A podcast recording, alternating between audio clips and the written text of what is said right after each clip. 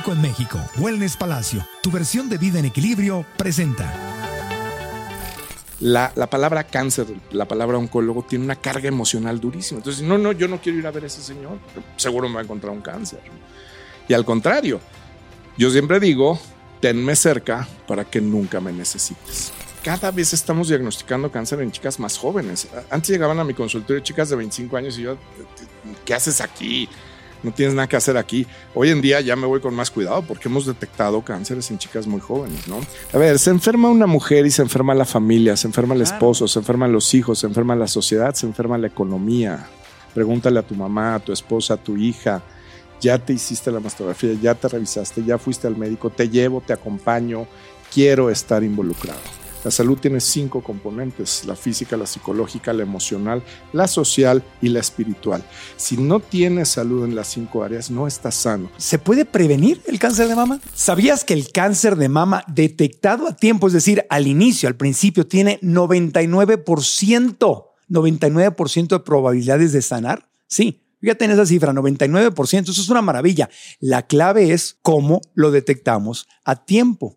Las preguntas son, ¿conoces todas las señales del cáncer de mama? ¿Cómo prevenirlo? Y bueno, si, si lo tienes, qué hacer con él, ¿verdad? En este episodio especial por el Día Internacional de la Lucha contra el Cáncer de Mama, uno de los grandes oncólogos de América Latina, el doctor Gerardo Castorena, regresa al podcast para explicarnos cómo detectar la enfermedad a tiempo para que nadie llegue tarde a su tratamiento y también nos dará consejos para quienes ya lo están viviendo. Así que estamos aquí desde la zona Wellness en el Palacio de Hierro Santa Fe, en Ciudad de México, acompañados por nuestras queridas y queridos alumnos, estudiantes de nuestros cursos en línea. Chicos, chicas, bienvenidos Estamos listos para aprender juntos y comenzamos. Episodio 292. El podcast de Marco Antonio Regil es una producción de RGL Entertainment y todos sus derechos están reservados.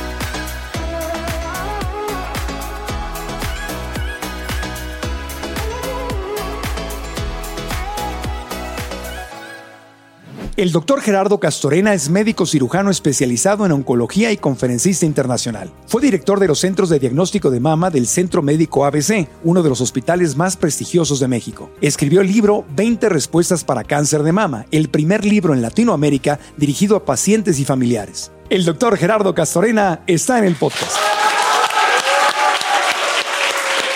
Doctor, bienvenido al podcast otra vez. Muchas gracias.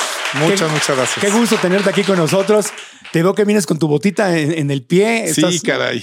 ¿Dónde metiste la pata, pues doctor? Es este, un mal paso. no, no me di cuenta de un escalón y. ¿En serio? Sí, sí. Ya. No, nada serio, par de semanitas con bota y ya. Pero qué bueno, gracias por estar aquí. Gracias por la invitación. No, hombre, bueno, estamos eh, aquí para entender que eso es una cifra maravillosa. 99% del cáncer de mama detectado a tiempo se puede salvar.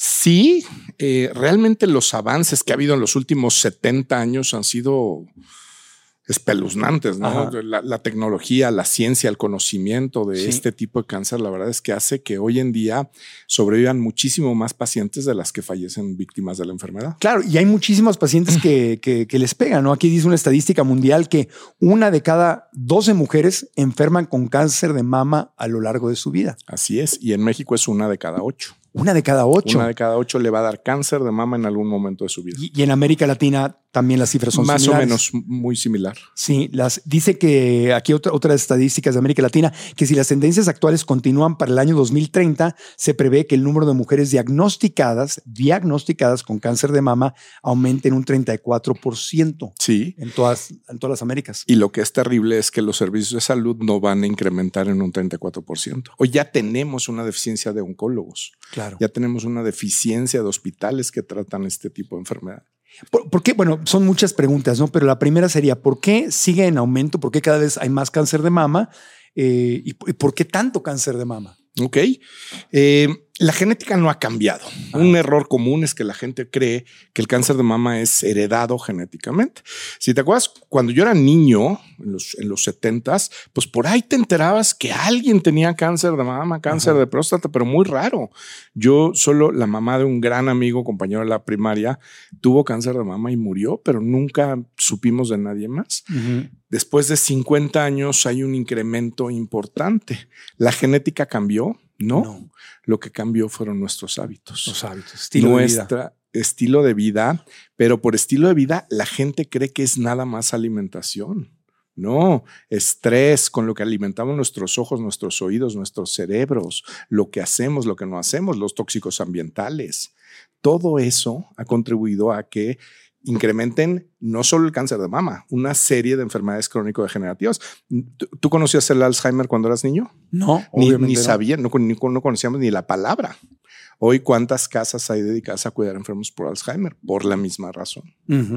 Entonces es el estilo de vida que hemos cambiado Así es. lo que nos ha llevado. Bueno, entonces es una buena noticia porque el estilo de vida es algo que está en nuestras manos revertir. Y además, hoy hay una tendencia bien grande este, de, de alimentación, de nutrición, de regresar a lo básico. A lo básico. Y que esta cifra esté aumentando no quiere decir que tú que nos estás viendo o escuchando tengas que ser parte de esa estadística. Al contrario, tienes que ser no parte de esta estadística. Y de eso se trata este De eso episodio se justamente.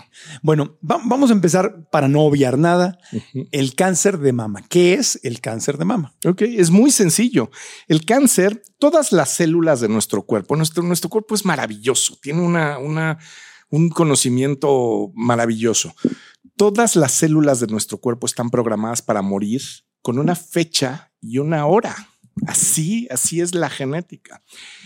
El cáncer se caracteriza por células que no mueren, pierden la facultad de morir. Entonces, al no morir, se vuelven viejas, se vuelven defectuosas. Entonces, pueden ocasionar daños por sustancias que producen y pueden ocasionar invasión local o a distancia. Así de sencillo es el cáncer. Deben la- de morir y no mueren. Exactamente. Es la pérdida de una célula en la capacidad de morir. Y por eso en la quimioterapia lo que hacen es tratar de, bueno, tratar de, ojalá se pudiera mandarle nada más a esas células. Ya La tenemos quimio. quimioterapia inteligente. Ya existe. Ya va avanzando ahí. Ya vamos ahí. Todavía tenemos la quimioterapia convencional y tenemos la quimioterapia inteligente que se llama terapia biológica. Ah, eso no te lo la sabía. explico. Sí, sí, sí, es una cosa maravillosa. Te lo voy a explicar rápido. Cuando no hay tumor, pues obviamente no hay vasos que Ajá. lo nutran, ¿no? El tumor se desarrolla y le manda señales al cuerpo, le dice, oye, construyeme arterias para que yo pueda comer. Y el cuerpo, como lo, lo, lo detecta como algo propio, dice, ah, ok, te voy a construir. La quimioterapia inteligente bloquea esa señal.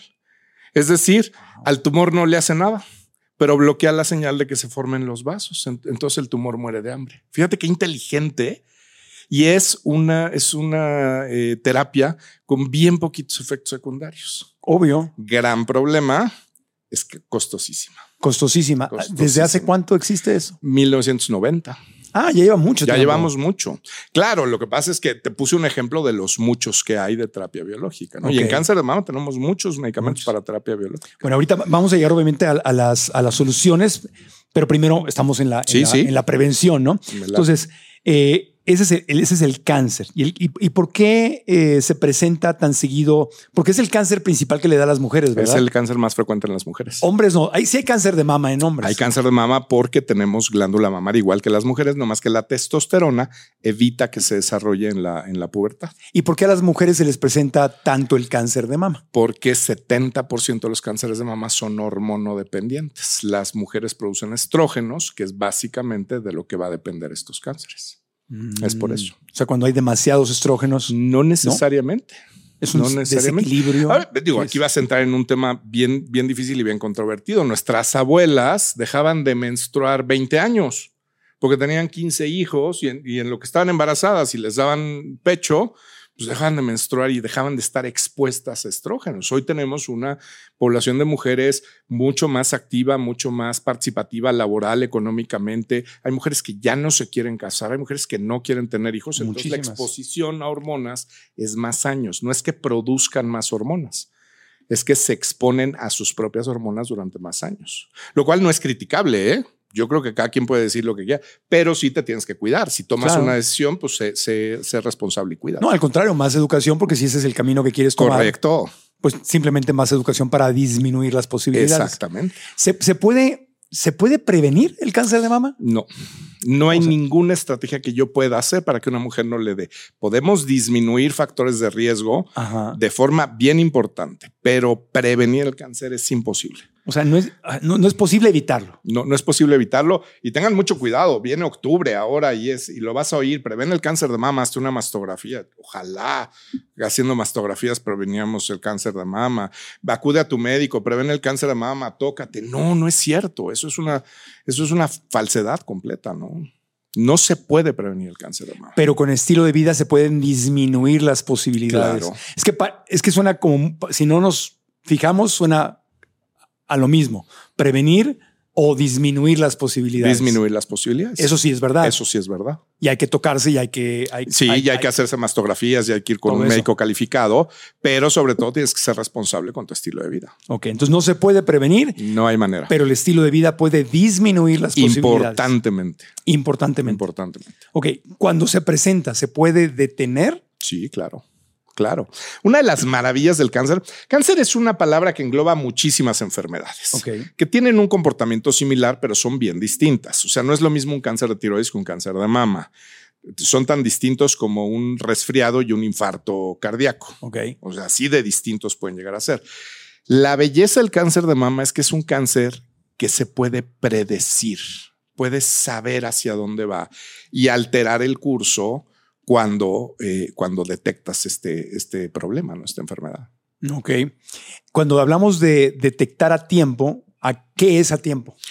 Pues mira, por, por definición, todo tumor que mide menos de dos centímetros es una etapa temprana. Ok. Todo cáncer que no tiene involucrados ganglios axilares es una etapa temprana. Ok.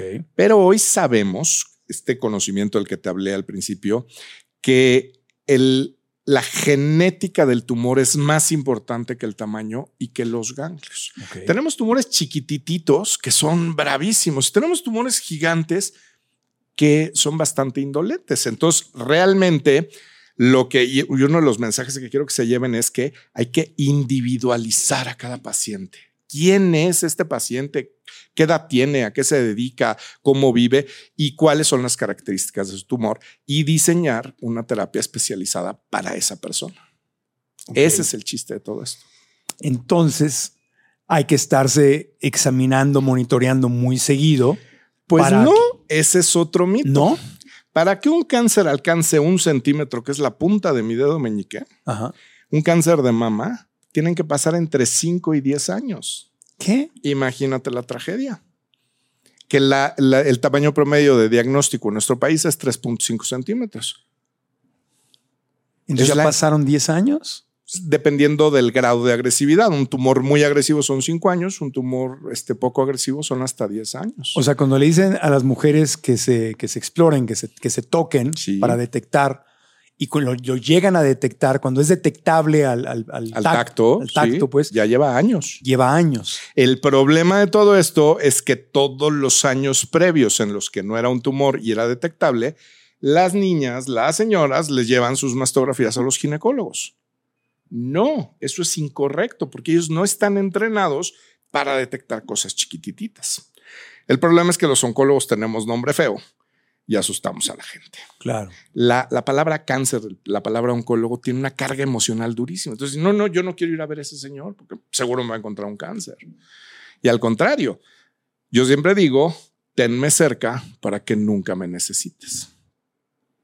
Llévame tu mastografía para que nunca tengamos que pasar por esto, para que te asesoremos, te acompañemos en salud.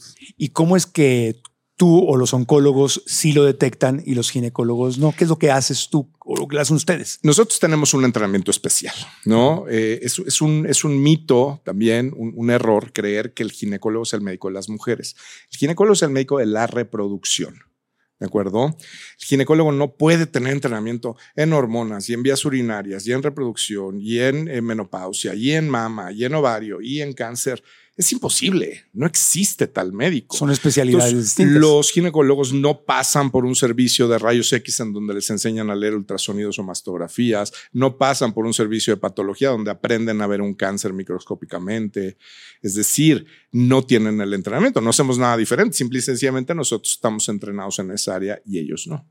Entonces, cuando tú recibes los estudios, los mismos que recibe el ginecólogo, tú estás buscando cosas distintas. Claro, Claro. Y además, ¿quién quieres que revise tu mastografía? Un cuate que estás entrenado a ver cosas chiquitititas o alguien que pues ve de todo, ¿no? No, obviamente, pues el que, el que está buscando, queremos asegurar. Entonces, cuando hablamos de que el 99% del cáncer de mama detectado a tiempo se, se, salva, estamos hablando de esta etapa, no de la etapa en donde te tocas y lo detectas ya al, al tacto. Pues estamos hablando de muchas etapas, pero sobre todo estamos en cáncer tienes un chance. Tu primer chance es el bueno. Haces las cosas bien, haces un estudio adecuado de la paciente y le diseñas una terapia para esa paciente, a la paciente le va a ir maravilloso no lo haces así, ya perdiste tu oportunidad. Tienes un cartucho. Si lo quemas, ¿no? Entonces, cada cuánto tiempo, hablando de, prevención o de, detectar a tiempo, cada cuánto tiempo hay que llevarle esa mastografía. Yo te diría en chicas jóvenes, porque además cada vez estamos diagnosticando cáncer en chicas más jóvenes. Antes llegaban a mi consultorio chicas de 25 años y yo, ¿qué haces aquí?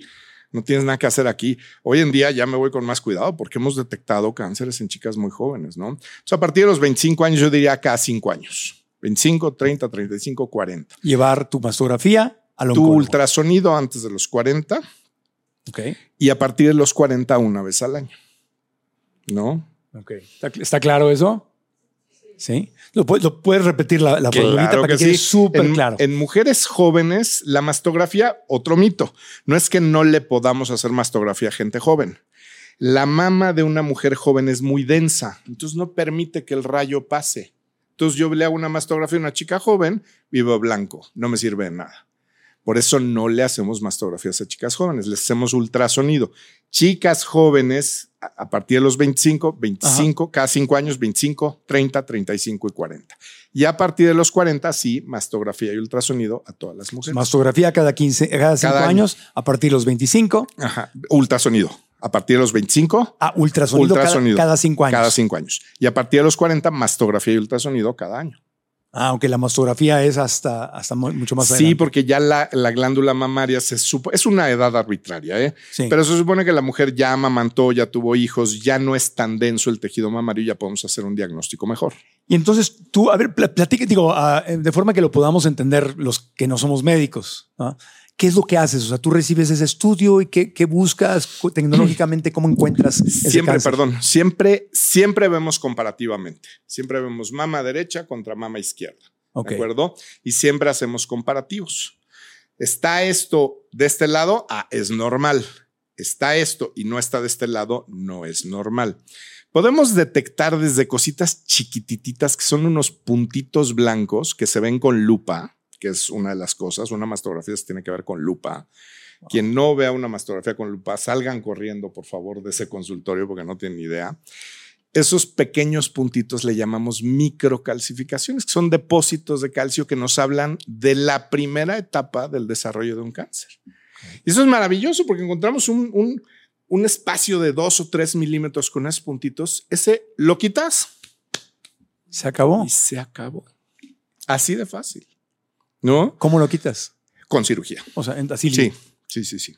Ahí sí tienes que entrar. Es una microcirugía. Pero es una cosa chiquititita que la gente ni se da cuenta de que, de que está superada cáncer de mama. ¿Hay algún otro método de detección? Además, muchísimos.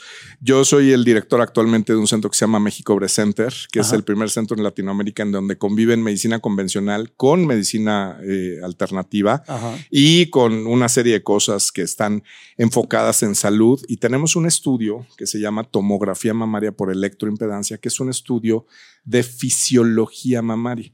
Para que te quede claro, es un electrocardiograma de la mama. Nos dice cómo funcionan los tejidos mamarios. Obviamente, cuando hay un tumor, pues no hay conducción eléctrica. Entonces, esto no es invasivo, no duele y es una alternativa muy sana para detectar tempranamente. ¿Es caro? ¿Es barato? No, es, es más barato que una mastografía. ¿Lo cubre los seguros? Eh, los seguros en México no cubren estudios de diagnóstico, ningún tipo. No cubren ni siquiera la mastografía. Hmm, qué interesante. Sí, caray. Estamos un poco Ellos atrasados. Mismos ahorrarían dinero. Claro que sí, pero es una cultura que siempre digo esto, ¿no? No vivimos en un, en un, sistema de salud, vivimos en un sistema de enfermedad. Mientras no hay un diagnóstico, no se mueve nada. Ya. Y tú estás, al- antes de, de- de grabar el- el- este episodio, estábamos platicando el doctor y yo, y tú me decías eso, ¿no? Que estás enfocado en prevención, Sí. prevención, prevención, prevención. Fíjate que yo me di cuenta, tristemente, ya siendo oncólogo, que me habían dicho muchas mentiras en la escuela de medicina. ¿Qué te dijeron? Pues, mira, si quieres hacemos un programa de todo eso, pero yo entré a la escuela de medicina queriendo sanar y lo que me enseñaron fue a curar. Y para curar necesitas un diagnóstico, es decir, necesitas un enfermo. Yo no quiero eso. Yo no estudié medicina para eso. El médico ha olvidado su función de ser guía, ser director, ser educador. Yo leí un libro ya siendo oncólogo que cambió mi vida ¿Cuál? es, se llama Breaking the Food Seduction, rompiendo la, la seducción de la comida. Pero no habla de nada de eso, ¿eh? Habla de todo lo que es, lo que vamos a hablar durante todo este podcast, de lo que genera las enfermedades crónico-degenerativas y cómo puedes hacer la diferencia en tu vida. Y a partir de ahí yo migré a una oncología preventiva. Y la Y mayor parte de los pacientes que ves son pacientes Se- sanas. 70% de mis pacientes son sanas. Somos una comunidad que nos enfocamos al paciente sano. Si estás enferma, te ayudamos a recuperar tu salud, pero lo que queremos es que no la pierdas. Y fíjate, socialmente siempre que me presento, siempre que alguien me conoce, me dice, ¿y tú qué eres? No, pues yo soy oncólogo este, especialista en cáncer. Ay, ojalá nunca te tenga que ver. Yo digo, ojalá me vayas a ver para que nunca me necesites. ¿no? Claro. Porque tenemos esa mentalidad. Sí, voy al doctor cuando ya estoy enfermo, cuando ya me duele algo. Tenemos que cambiar esa mentalidad. Sí, o como lo que decían las abuelas, ay no, mijito, ve al abuelita, vamos al doctor. No, ay no, mijito, capaz que me encuentran algo. Exacto. Bueno, pero es que es para, para lo que nos entrenan. Nos entrenan para encontrar algo. Sí, y tienes- me van a encontrar algo, me van a meter cuchillito. Claro, No, claro, porque para eso está entrenado un médico. Un médico necesita un problema que resolver. claro. Si no encuentra un problema, pues no tiene nada que resolver. Entonces es inútil su función. Tenemos que cambiar eso. Hey, it's Kaylee Cuoco for Priceline. Ready to go to your happy place for a happy price? Well, why didn't you say so? Just download the Priceline app right now and save up to 60% on hotels. So, whether it's Cousin Kevin's Kazoo concert in Kansas City, go Kevin, or Becky's Bachelorette Bash in Bermuda, you never have to miss a trip ever again. So, download the Priceline app today. Your savings are waiting. Go to your happy place for a happy price. Go to your happy price, Priceline. Estamos felices grabando en la zona Wellness Palacio del Palacio de Hierro en Santa Fe, Ciudad de México. Y quiero decirles que nos encanta este lugar. Me sorprende lo que este espacio tiene, pues promueve el equilibrio de vida a través de excelentes opciones de alimentación nutritiva, ropa, accesorios deportivos, spa, beauty lab, gym y high-tech de las mejores marcas internacionales. Wellness Palacio lo tiene todo. Y en especial les recomiendo el menú fresco y delicioso de su restaurante El Huerto, que cuenta con opciones veganas que obviamente probamos. Así que si vives o visitas Ciudad de México, ven a Wellness Palacio en el Palacio de Hierro Santa Fe y descubre todo lo que este espacio tiene para ofrecerte. Y ahora continuamos con el podcast. Tú, tú eres un médico cirujano que no le gusta hacer cirugías. Exactamente. Que prefieres no hacer cirugías. Prefiero no hacer cirugías. O hacer microcirugías. O hacer microcirugías en el momento adecuado. Es correcto. ¿Algún otro método de detección que nos puedas recomendar? Ahora, hoy en día ya hay, eh, no es propiamente prevención, pero hay una cosa que se llama biopsias líquidas, que tomando sangre o tomando saliva nos pueden hacer un diagnóstico. ¿Ah, sí? Tenemos estudios genéticos que también con saliva nos pueden detectar si una paciente sí tiene un riesgo aumentado genéticamente para desarrollar un cáncer de mama. Tenemos muchas herramientas realmente. Qué interesante. Sí, ¿Y esto está disponible solamente en algunos centros de salud? ¿En No, esto está disponible a nivel nacional, público y privado. Insti- Instituto Nacional de Cancerología lo tiene, Hospital General de México lo tiene, Hospital ISTE 20 de noviembre lo tiene. Y Tú, tú- estás en, tú vas a toda América Latina a dar conferencias, has dado cientos de conferencias. También es la misma realidad en Colombia, en Ecuador, en En, Argentina. en- en- en ciertos países sí, Ajá. en muchos todavía no. Ecuador no, eh, Colombia en algunos lugares, Centroamérica difícilmente, Argentina sí. Eh, Depende mucho de cada lugar. Perú, pero ahí vamos, ahí vamos. Chile, me imagino que sí. Chile bien. Sí. Chile es líder en cáncer de estómago, por ejemplo, a nivel mundial. Sí, Chile es líder en muchas cosas positivas. Exactamente, Exactamente. exacto. Y en Estados Unidos, obviamente, tiene que haber esto, ¿no? Sí, sí, claro. Eso claro. No en todos los lugares, que también.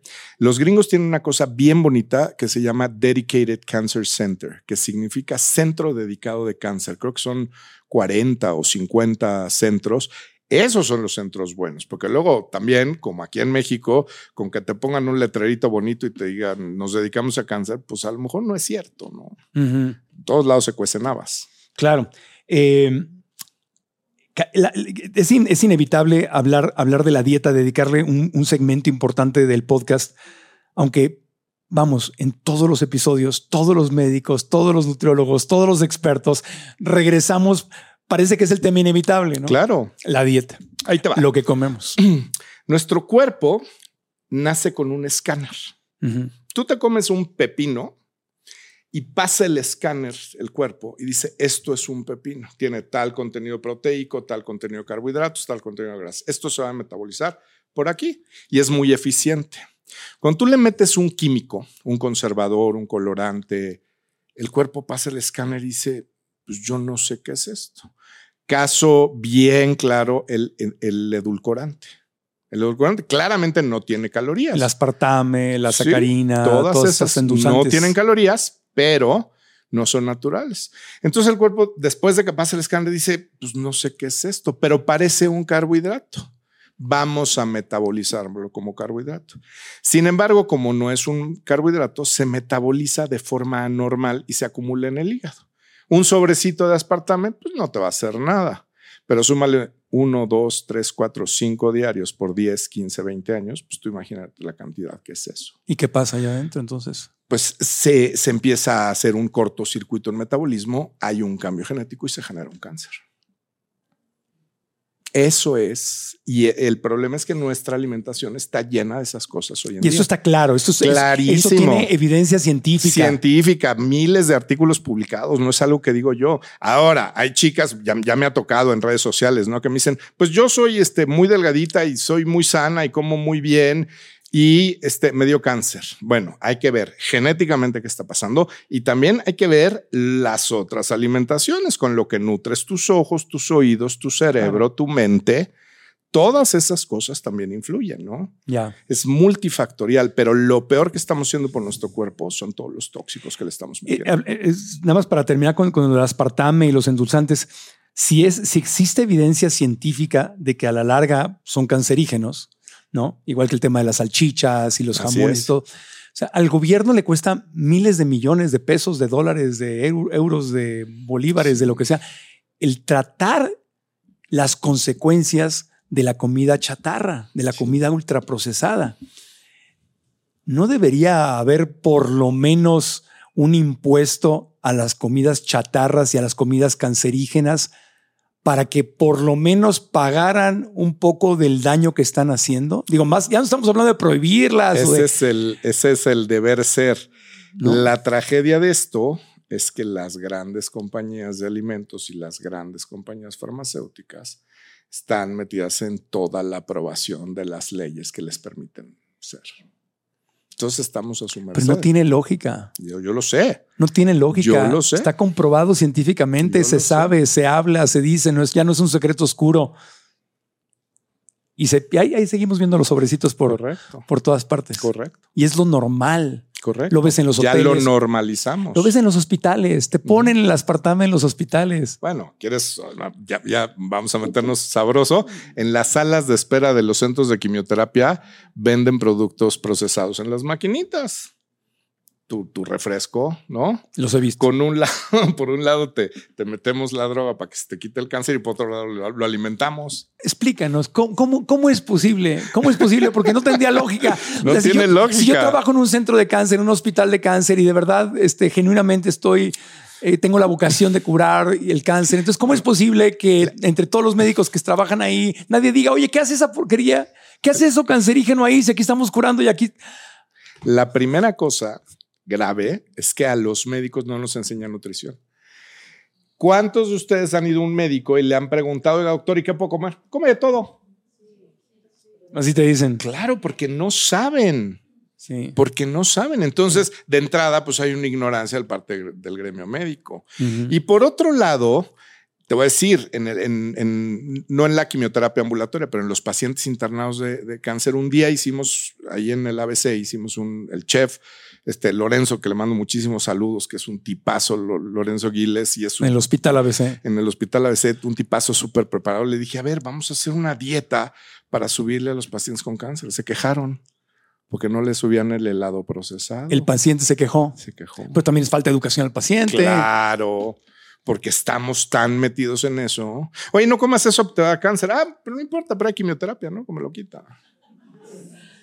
Entonces, pues sí, estamos pelas. Entonces, es algo mucho más complejo que eso. Gobiernos, industria, profesionales, pacientes, población. Entonces, sí tenemos que reeducarnos y tenemos que empezar poco a poquito. Tenemos que empezar en estos núcleos, ¿no? A hacer conciencia. Est- Está, Es muy, increíble. Está muy fuerte. Es increíble. Hace un par de años. Ahora te voy a decir una cosa. ¿Quieres hablar de economía? A ningún gobierno le conviene una población sana. Una población sana no deja dinero.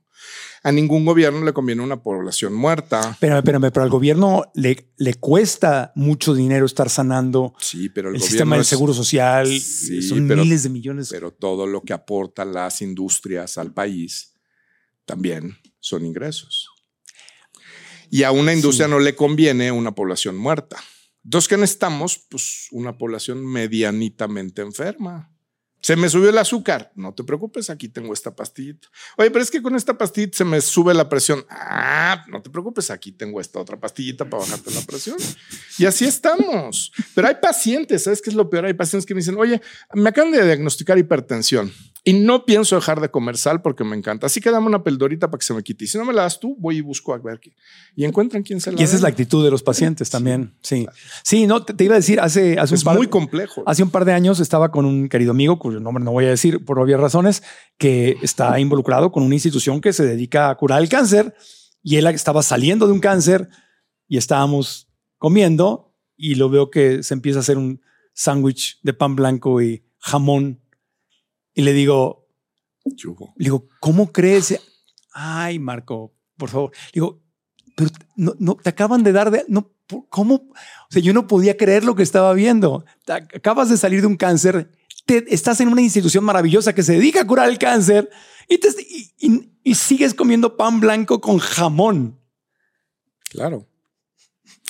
¿Has oído, O sea, ¿Has oído hablar de que todos tenemos células cancerosas circulando por nuestro cuerpo? cuéntanos todo. doctor. Es cierto.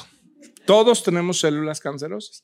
¿Qué es lo que hace tu sistema inmunológico? Encuentra una, ¡pum!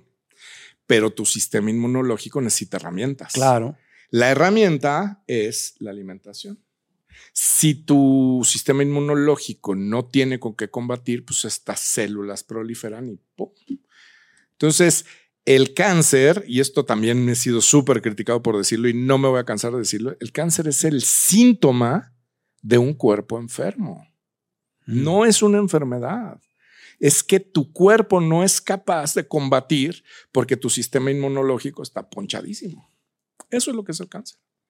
Entonces, la, la alimentación, una vez más, la alimentación. Básicamente. El- la comida chatarra, la Sí. comida ultraprocesada. Bueno, sale déjame cara. te digo, no hay comida chatarra. ¿No hay comida chatarra? No, o es comida o es chatarra. Es verdad. es verdad. Así que no hay comida chatarra. Aleluya. Aleluya. Palabra de Dios, palabra de la ciencia. Es verdad. Sí. Es cierto. Es no hay comida chatarra. O es comida O es chatarra. o es chatarra. Así es. Y, lo, y la comida y la, y la chatarra que se vende barata cuesta cara. claro, Cuesta muy cara. claro. Hace algunos años eh, recibí una llamada en mi celular. Era, era la- mi esposa, la, la mamá de mis hijos, era llamándome y dice, oye, fíjate que estoy en el súper y quiero comprar esto, pero está caro. Y le dije, ¿cuánto cuesta? Me dijo, cuesta tanto. Le dije, ah, sale más barato que una quimioterapia, cómpralo. claro. ¿Sí? Sí, sí, sí. Pero no vemos eso. Y la gente inmediatamente dice, es que comer sano cuesta. Sí. No es cierto. Sí. Antes de, de- estamos, es que estamos hablando, eh, antes de la, de la grabación del episodio, estamos hablando de las, de las papas fritas, ¿no? Así es. De los restaurantes de comida rápida. Así es. Que se fríen, en- se, se, se- así se meten en aceite. ¿sí? Y tienen una cantidad de conservadores para que su vida sea prolongada. ¿no? Lo que le llaman los, los americanos el shelf life, la vida de estante.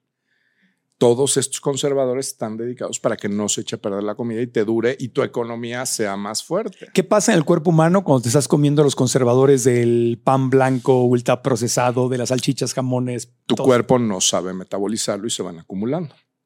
Pequeñísimas cantidades que no te van a hacer daño. Lo que te va a hacer daño es la acumulación a lo largo de los años.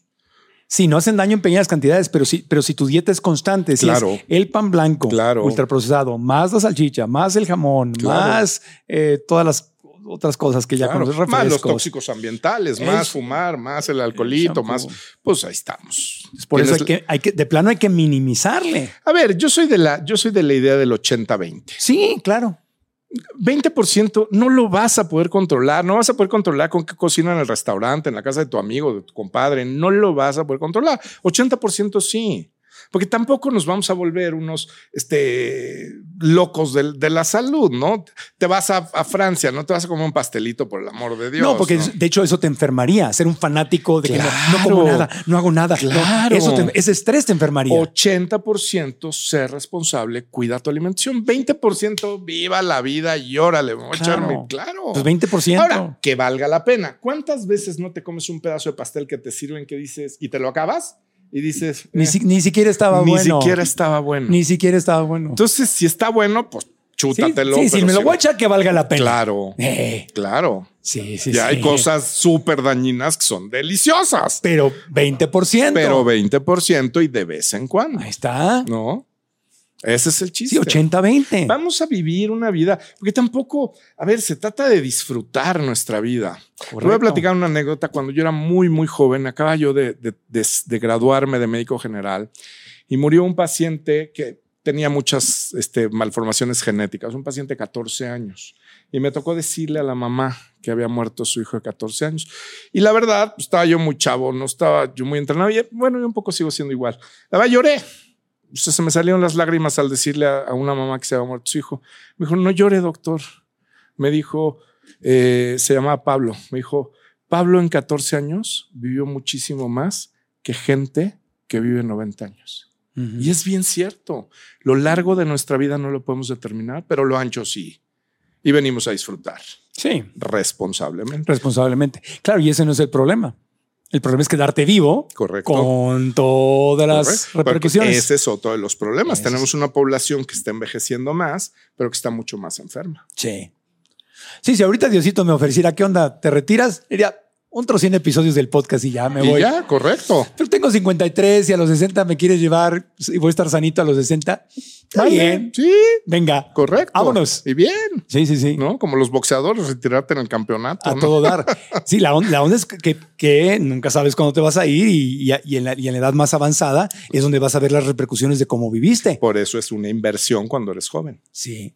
Hoy no sé si se han fijado y te has fijado que dicen que la salud es la mayor riqueza que puedes tener. Claro que sí. Y es cierto. Es cierto. Es un activo, sí. Sí. Entonces necesitas invertir cuando eres joven para que no te agarre. Hablaste ahorita del factor genético, porque estás hablando Sí. de, de este paciente. Sí. Lo mencionaste en el podcast anterior, pero Sí. te vuelvo a hacer la misma pregunta porque nunca será suficiente. ¿Cuánto pesa el factor genético, lo que heredas en tus genes y cuánto es el estilo de vida? Ok. Eh, eh, vamos a hablar del famoso caso Angelina Jolie, ¿no? Que desató toda una polémica hace algunos años. ¿no? ¿No puedes recordar? para Sí, claro que sí. Angelina Jolie se hizo un examen genético. eh, este eh, salió con un gen mutado que le confería una probabilidad de, desa- de desarrollar un cáncer de mama de 95% y un cáncer de ovario de 80%. Entonces ella dijo, yo no quiero esto, se quitó ambas glándulas mamarias y se quitó los ovarios, ¿de acuerdo? Y esto generó una cosa que llamamos el efecto Angelina Jolie, porque empezamos a tener mujeres que decían, yo también quiero que me quites las mamas y los ovarios. A ver, pero tú no tienes una mutación genética, o sea, es un poco Claro. Absurdo, ¿no? Es como te, te opero del apéndice, no te vaya a dar apendicitis, ¿no? Sí. Te amputo una pata, lo, lo que hay que decidir es cuál. No vais a ser diabético en un futuro, y, ¿no? Pues un poco está medio chueco eso. Entonces, hay un gen que se llama BRCA. Bueno, hay dos, BRCA1 y BRCA2, que BR es breast y CA cancer, Ajá. se asocian, que si nos lo heredan mutado, si mamá o papá nos hereda ese gen mutado, tenemos una alta probabilidad de desarrollar cáncer de mama y otros cánceres, ¿ok? En esos casos, sí, cuando la mujer ya tuvo sus hijos o cuando ya tiene una edad, podemos hacer cirugía reductora de riesgo. Ok. ¿Qué porcentaje de pacientes tienen eso en nuestro país? No más del 8%. O sea, 92% de los cánceres de mama que estamos diagnosticando son estilos de vida. Estilo de vida. Entonces ahí está la respuesta. Exactamente. Estilo de vida pesa mucho más. Muchísimo que el factor más, genético. Muchísimo más. Está bien. Entonces voy a cancelar mi cita porque voy a ir a que me quitaras la próstata. No, No lo hagas, no lo hagas. por si acaso. No, no, no. no. Quiero crear el efecto regil. bueno, ¿qué otros eh, cambios de estilo de vida recomiendas? Ya que sabemos si el estilo de vida es lo que pesa, ya hablamos de la comida. ¿Qué más? Sensacionalismo. Todo lo que es nota roja, toda la información. Hay- Hay gente que en, en mi consultorio, un- una, una- un- hay, hay personas que llegan dicen, mira el video y es un video lleno de violencia, Sí. lleno de... Eso no te hace bien, pero esto es, no es por lo que sientes y las emociones, por los, eh, las sustancias que libera tu, tu, tu cerebro. El Sí. cortisol, que es la hormona del estrés, tiene mucho que ver con lo que alimentas tu cerebro. Si tú constantemente estás con pensamientos negativos, viendo cosas negativas, eh, generando toda esta clase de mala información, pues estás con un nivel de cortisol altísimo. Las teorías de la conspiración Así que están es. tan de moda. Así es. Entonces, realmente alimenta tu cerebro, tus ojos, tus oídos con cosas bonitas. Tú sabes que cuesta menos energía al cuerpo generar un sentimiento positivo que un sentimiento negativo. No, no sabía. El gasto de energía es mucho mayor para generar un sentimiento negativo. Flu- eh, flu- fluye Fluir. como si nada. Fluir. Hay una cosa, veníamos platicando ahorita en el- cuando veníamos rumbo acá, eh, que yo le digo una cosa muy, muy, muy frecuente a mis pacientes que tienen cáncer. Les digo, oye, ¿crees en Dios? Y me dicen, sí. Ah, pues ahorita es el momento de demostrarlo. Porque creemos en Dios, pero queremos meter las cochinas manos en absolutamente todo, ¿no? Eh, Mira, sí te lo dejo, pero, pero dame chance nomás de yo controlar esto. No, dejemos de hacer eso, de estar controlando, de estar metiéndonos absolutamente todos los noticiarios. Son, son verdaderas bombas de información que nos hacen mucho daño. La pornografía, yo no soy mojigato ni mucho menos, pero hay una cantidad de chats de hombres que te mandan pornografía que dices, oye, ¿que no han visto toda la pornografía que querían ver en su vida? O sea, de verdad hay algo nuevo, hay algo... ¿no? Todas esas cosas, eh, lo, el lenguaje, también el lenguaje que usamos es bien importante. Si siempre estamos criticando, si siempre estamos hablando de cosas malas, pues obviamente eso tu cuerpo lo absorbe. Las críticas, las crucifixiones, las cancelaciones en redes sociales que están de a tiro por viaje. De a tiro por viaje, por una cosa que dices por decir, además. Bueno, y además de que vivimos en un país con 125 millones de expertos en todas las áreas. En todas las áreas. En todas las áreas. Entonces necesitamos cambiar, necesitamos regresar a una vida mucho más relajada, Sí. mucho más. Venimos a este mundo a ser felices, Sí. no a complicarnos la vida. La división política se ha puesto súper tóxica en el mundo, ¿no? no Bueno, es un la tema división social, social. ¿no? Si antes los pleitos eran porque tú le vas al América, yo al Cruz Azul, cosas por el estilo, ¿no? Exacto. No le vas a la América. Eh, Ok. ya veo menos fútbol soccer. Le voy a los Chargers de Los Ángeles. ¿Qué Eso. tal? Hablemos de fútbol americano para no entrar en discusiones. Pero antes, esos eran los pleitos de antes. Claro, claro. Ese era el mayor conflicto. Y ahora una visión política, una visión social, una visión de cosas que ni siquiera importancia tienen, generan unos, unos comentarios Y- bravísimos. y es todo o nada. Todo. que es el peligro. Ya no hay pensamiento crítico, sino es todo o nada. Y nos hemos vuelto jueces. Y, y ese, ese estrés, ese desgaste, esas discusiones, estarme peleando con mis amigos, con mi familia, estar nada más elijo únicamente a la gente que piensa exactamente como yo y a los que no los odio y son el enemigo. Estás exacto. conmigo, contra mí y aquellos son los malos y yo. ¿Qué, qué te, te- te puede afectar? ¿Puede crear cáncer en tu vida? Claro. Cáncer, este, eh, problemas cardíacos, eh, diabetes, cualquier enfermedad crónico-degenerativa. Mira, te voy a hablar. Un amigo dice que yo tomé la mitad de mi curso de, de manejo en un sitio de taxis en Ecatepec y la otra mitad en- con los judiciales de Michoacán. No, eso dice un amigo. Ah, caray. Y, y yo era bravo para manejar. No, bravo, bravo. Era, era aguerrido, era así, ¿no? Y, un y se me metía alguien y era una cosa. Y me compré unos relojitos que te miden la frecuencia cardíaca y me di cuenta que cada que pasaba una cosa de esas, me tardaba 25 minutos en normalizar mi frecuencia. Y aquel que se me cerró iba tan feliz cantando en su coche. Ajá. Y pues me estoy, me estoy fastidiando solito. Y tú odiándole por qué Claro, lo hizo y por porque qué. cómo es posible que se me haya metido a mí. A ti. Y, dejo, de veía, y veía, ay Dios, 110, 120. Dije, me estoy haciendo daño yo. Sí. Y eso es lo que pasa con estas cosas. Te hace, te quedas ciclado, te quedas enganchado. ¿Cuántas veces no te despiertas en la noche por una cosa que ni fu ni fa Ya porque sé. no estás de acuerdo? Me decía el doctor antes de que empezara el podcast, oye, qué bueno estuvo aquel debate de Odín Dupeirón contra el sacerdote. Y yo, ¿qué va a estar de bueno? Me quedé un mes enganchado sufriendo yo con eso. Sí, te no, no, no, no, no. Te enganchas. Enga- Sí. Y si además te echas un sándwich de pan bimbo, ¿no? Ah, y, y hay gente además, hay bueno, el sueño. El sueño es de las cosas más reparadoras que tiene tu cuerpo. Sí. Y hay gente que presume y me dice, yo con tres horas tengo. Digo, ah, caray. Es como si alguien llegara con un martillo y se estuviera dando de martillazo en la cabeza y mira, mira, no me pasa nada. Yo digo, es increíble. Un cuerpo humano demostrado, dependiendo de quién, entre siete y nueve horas de sueño. Es cuando se repara tu DNA, es cuando se repara tu cuerpo, tus pensamientos. Sí. ¿Y qué le dices a, la gente que dice, esos son puras mentiras, nada más quieren asustar a la gente porque mi abuela vivió no sé cuántos años y fumaba y comía pan blanco ese y, y hacía de todo y no le pasó nada. Ustedes Es nada más quieren asustar a la gente. Es correcto, pero la abuela no tenía la dieta ni los contaminantes que tenemos hoy. Mm. ¿No? Los abuelos tomaban leche todos los días y hoy la leche es malísima. Claro, la- el- nuestro consumo de azúcar ha aumentado 500% en 50 años. Nuestro consumo de lácteos ha aumentado 200% en, en 50 años. De carne Obviamente, también. si le sumas todo, pues sí, a la abuela no le pasaba nada. Sí.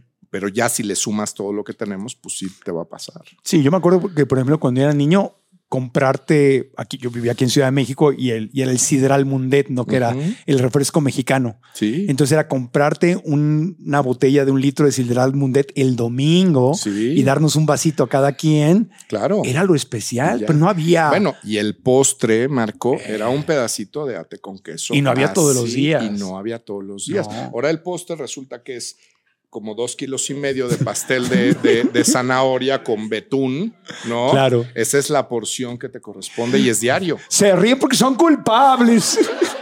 Se ríen porque están acordando sus pecados. No, pues yo lo veía en eh, con ah, gente, gente a la que estimo mucho, trabajando en, en televisión, pues digo ahí en- en Televisa, este, los veía a los camarógrafos, que es gente que trabaja a veces 10, 12 Sí, horas al día, Sí, o más. muchísimo, con su botellota de Coca-Cola de Claro. litro y medio ahí Claro. todos los días. Es su premio, es su satisfacción. Es para, es, un, yo no- o sea, no los estoy criticando a ellos. No, es, un- es una metodología de supervivencia Claro. Claro. para pegarse las frigas que se pegan. Porque si no, no pueden salir adelante. Bueno, ahí te va. Estamos diagnosticando la primera generación de niños de 20 años con cáncer de colon. ¿Sabes por qué? Por lo que llevan en la lonchera. Porque tú y yo llevamos zanahorias, llevamos Sí. este apio, llevamos un sándwich sano hecho Sí. por mamá, Sí. llevabas fruta, ¿no? Estos niños llevaban, pues, ¿puedo decir? Sí, lo que quieras. Y frutis. Sí, sí, sí. Era lo que llevaban. Yo Entonces, ni lonchera llevaba a veces, después- doctor. Yo no llegaba ni a la Yo la cambiaba.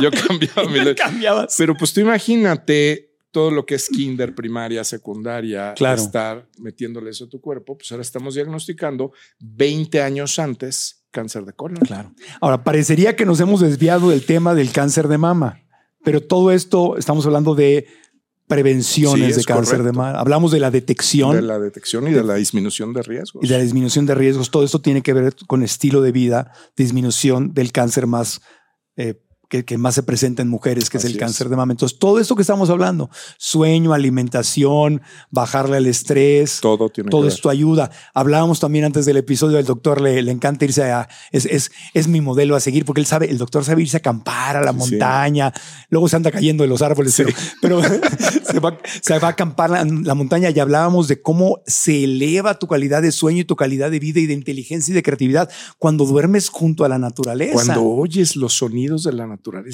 son maravillosos. Cuando sientes el frito del amanecer en una Sí. tienda de campaña. Sí. Es maravilloso. Y hoy lo, también lo platicábamos. A raíz de la pandemia se han creado una serie de lugares de campamento muy seguros en México. Entonces, irte de campamento con tu familia, con tus amigos, con tu marido. sí, sí, sí, es- sí, sí. es sí, Ir a este- convivir con la naturaleza. Sí. Y no necesitas una vacación de 15 días, dos días de irte a acampar, te renuevan. Te renuevan. Dos días, yo voy a un lugar en donde no hay señal celular y es maravilloso. Es maravilloso. maravilloso. Digo, lo malo es que cuando regreso me llegan 200 mensajes de jalón, ¿no? Y entonces me estreso, pero esos dos días son maravillosos. Pero es una maravilla porque yo, yo he notado que, que desde que aparecieron los celulares, estos inteligentes con mensajes, leo menos. Claro. En cambio, cuando me voy a acampar justamente a lugares donde no hay señal, leo otra Claro, vez y claro. enciendo mi fogatita. Y duermes mejor. Ajá. Pero tú sabes que la luz azul, que es la de las pantallas, la de las iPads, la de los celulares, evita que, secrete- que secretes mel- melatonina. Melatonina, sí. Y la melatonina es la hormona del sueño. Y si no duermo bien, me aumentan mis posibilidades de cáncer. Claro, de todo. Deja tú de cáncer. Al día siguiente la pasas de la fregada, Sí, que no dormiste. sí. Y lo que es más curioso es, es que yo no duermo bien. ¿Qué haces? No, pues apago el celular y y digo, voy a dormir. No, pues así no funciona. ¿Qué hacemos con los bebés? Les damos de cenar. Luego los metemos a bañar, agüita calientita. Ajá. Luego les ponemos cremita. Les cambiamos el pañal Qué rico. el mameluco, les bajamos la luz, les contamos una, un cuento, les, les cantamos una canción. Todas esas son señales para que el bebé diga, ya es hora de dormir. Nosotros apagamos el celular, ya me voy a dormir. pues no, Tengo problemas. no, puedo dormir. Claro, pues Entonces, sí. Y como no puedo dormir, lo enciendo de Porque nuevo. además ves y ves la serie de Netflix, de Netflix hiperviolenta y luego te quieres ir a dormir. No, espérate. Date un masajito en las manos, prende una velita, date un bañito de agua caliente, un tecito y vas a ver cómo vas a dormir. No el primer día, ¿eh? Porque llevas demasiados años con vicios. Sí, ya sé. ¿No? Ah, yo me inscribí a Disney Plus, estuve viendo la serie esta del Manchurian, ¿cómo se llama? Del- ¿Cómo se llama? No sé. Que anda salvando al, al, al Yodita, al bebé Ah, el Yoda. Mandalorian. El Mandalorian, ese- Sí. esa cosa. Sí. Ay, el Yodita me, me traía estresado. Sí. Me quitó el sueño el bebé Yoda, que lo traían para acá y para acá y se lo querían robar Sí, todos. sí, al- sí, sí. Ay, Sí, sí. Sí, juro. son buenas cosas de día en la mañana. soñé con él Sí, sí. porque se lo querían robar y hacer experimentos con él ahí vivo y todo. Claro. Es crueldad animal. Bueno, él no es un animal, es un ser. Bueno, Pero no sé qué es lo que, alimenta tu cerebro y te dice, a ver, Andas- estás aceleradísimo. Andas estresado. Y luego te quieres dormir, pues no. No. No va a jalar. No, No. no, no. Y acabamos durmiendo por cansancio. Claro, y luego es, ¿y, y, y- y por qué me dio cáncer? Antes de continuar con el podcast, quiero hacerte una pregunta. ¿Cuál es el secreto de la gente feliz que manifiesta abundancia en todos los aspectos de su vida? Bueno, la clave está en nuestro diálogo interno. Me refiero a esas conversaciones que tenemos con la vocecita que está en tu mente, que a veces no son buenas y pueden estarte desempoderando y de hecho alejándote del éxito y la felicidad que te mereces. Yo pasé exactamente por lo mismo y cuando tomé conciencia, es decir, cuando me di cuenta y aprendí a reprogramar mi mente, todo empezó a cambiar. Y por eso he creado una masterclass gratuita en la cual quiero compartirte los secretos que he aprendido para que tú hagas lo mismo y desates tu potencial. La clase se llama ¿Tu mente es tu amiga o es tu enemiga? ¿Qué historia te estás contando? La clase es completamente gratis y puedes registrarte haciendo clic en la liga que está aquí abajo o visitando marcoantonioregil.com diagonalmente. Repito, marcoantonioregil.com diagonalmente. Así que nos vemos en la clase. Y ahora regresamos al podcast. El otro día la doctora Samar, justamente que estuvo con nosotros aquí en el podcast, publicó un video, que era un video, no sé si ya lo vieron en, en redes sociales, anda ahí por ahí circulando, porque, porque está el, está el paciente con el doctor y el doctor le está dando su diagnóstico de cáncer y le dice, pero doctor, ¿por qué? ¿Por qué? ¿Cómo es esto posible? Y, y, y, ahí empiezan a editar hacia atrás y lo ves comiendo pista, estresado, peleándose, enojado, durmiendo mal, ta, ta, ta, y termina igual. ¿Por qué? ¿Por qué, doctor? ¿Por qué me dio cáncer? Pues ahí está la respuesta. Y una pregunta que yo le hago a todas mis pacientes con cáncer es, ¿qué estaba pasando en tu vida hace entre 5 y 10 años? Y siempre hay una respuesta. Sí. Se pelearon con alguien, tuvieron una, un, un, un, desencuentro amoroso o tuvieron un problema de trabajo o tuvieron algo muy impactante, algo con un hijo. Siempre hay algo. Claro. Más todo lo que estamos pues, como bien claro. lo dijiste, pues ahí está el cáncer. Y el estrés también es un factor enorme de cáncer. Por hay el una, cortisol. Hay, por el cortisol. Uh -huh. Pero hay, hay, otro estrés que no hemos tocado, que es el estrés que viene con una pérdida, Así un, es. con un dolor. Así es. Yo recuerdo los peores años de peso que he tenido en mi vida fueron, Sí. todo el mundo me vieron, hasta Sí. una revista ahí me, me sacó en una foto, porque aparte luego recibes humillación pública, ¿no? Sí, claro. No solo tienes el dolor de haber perdido un Sí, ser querido y luego empiezas a subir de peso como una consecuencia y tienes el estrés de que subiste de peso Y el estrés de todos los. y luego te critican porque subiste de peso. Sí, sí, sí. Y eso, todo ese estrés también genera. Claro, y además la gente cree que, bueno, estamos súper acostumbrados a criticar todo lo que no nos gusta, ¿no? Sí. ¿no? Y además, este, a mí, yo eh, precisamente estoy en uno de esos momentos que la verdad me está costando mucho trabajo. Murió mi mamá. Eh, lo del COVID fue muy duro económicamente y profesionalmente para mí. A mí me dio COVID. Yo estuve internado 15 días en una terapia intensiva. Eh, eh, vaya, tuve la pérdida de un matrimonio, ¿no? Una serie de cosas que no es que no quieras controlar, es que no puedes controlar y definitivamente eso también hay que ser un poco más benevolentes con nosotros. Hay ya que repercutido en tu físico. Claro, yo he subido de peso muchísimo en los últimos, ya estoy ahorita ya en una, en una etapa en la que ya voy para abajo, pero sí es muy importante. Y no sé, es como odio, ¿no? Odio la palabra, este, embarne. Oye, embarneciste. Pues dime gordo, ¿no? Mejor, ¿no? Más fácil. O, o el que llega amorosamente y dice, oye, estás subiendo de peso. Oye, gracias que me dices. No me había dado No me cuenta. había dado cuenta y como no tengo espejos en mi casa, pero somos muy dado a eso, ¿no? Claro, pero, pero aparte va de la mano de una descalificación. de una descalificación estás haciendo las cosas. Seguro que eres un, un- un tarado, seguro que eres un flojo, seguro que pues, haz algo. Te dejaste. Sí, te dejaste. O la ir. crítica te habrá tocado. A nosotros nos ha tocado que hemos tenido médicos aquí que vienen en una etapa en que tienen sobrepeso. Sí. Y dice, ¿y ese médico? Pues de qué habla? Pues ve cómo está, no se ha visto en un espejo, no sé qué tanto. Como si por ser médico Sí, sí, fueras inmune. no tuvieras dolores, no tuvieras problemas que te acaban repercutiendo en una, Claro. en una un cambio de y tu físico. todos somos humanos. Todos Todos, somos susceptibles, pero además vivimos en una, en una época en la de señalar, ¿no? Pero no- no, volteo para adentro. Empecemos a voltear para adentro y creo que va a ser mucho más sanador. Pero recibir todos. esta crítica que se añade al estrés, o sea, Uf. y al dolor, o sea, la crítica. Tú estás pasando por estos dolores que te agradezco que nos, que nos compartas y seas honesto y vulnerable con nosotros. Y si luego yo te critico y te voy a decir, pues tú, oncólogo, ¿Cómo de qué hablas? pues, ¿de qué hablas? Ve, ve cómo estás. Sí. Eso, te añade un estrés a ti y al que lo dice no le hace nada bien tampoco. No, tampoco. Ahora, en mi defensa, yo estoy este gordo por indisciplinado, porque yo como sano, pero no, me pasa que de repente me echo jornadas de 10, 12 horas y no como. Sí.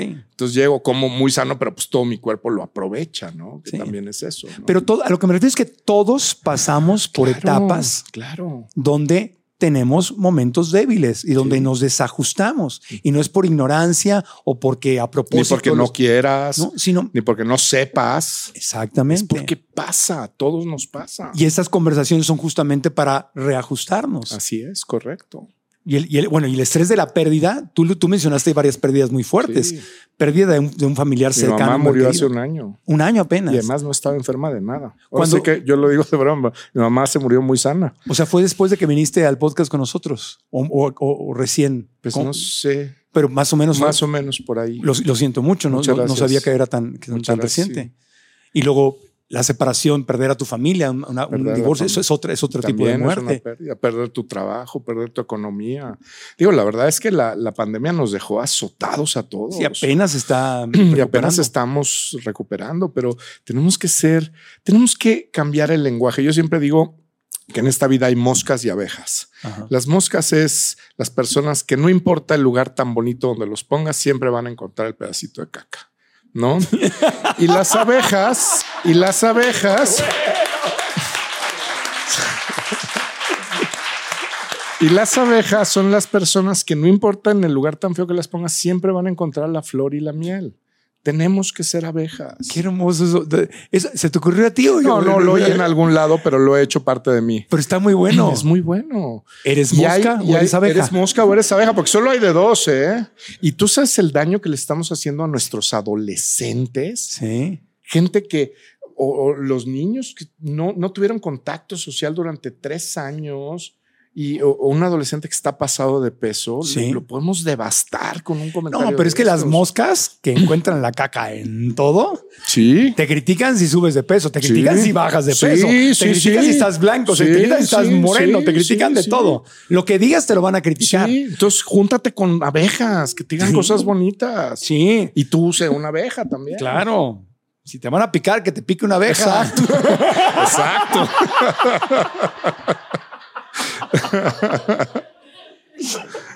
Oye, el cáncer de mama y el cáncer en general, ¿el ejercicio juega un papel importante?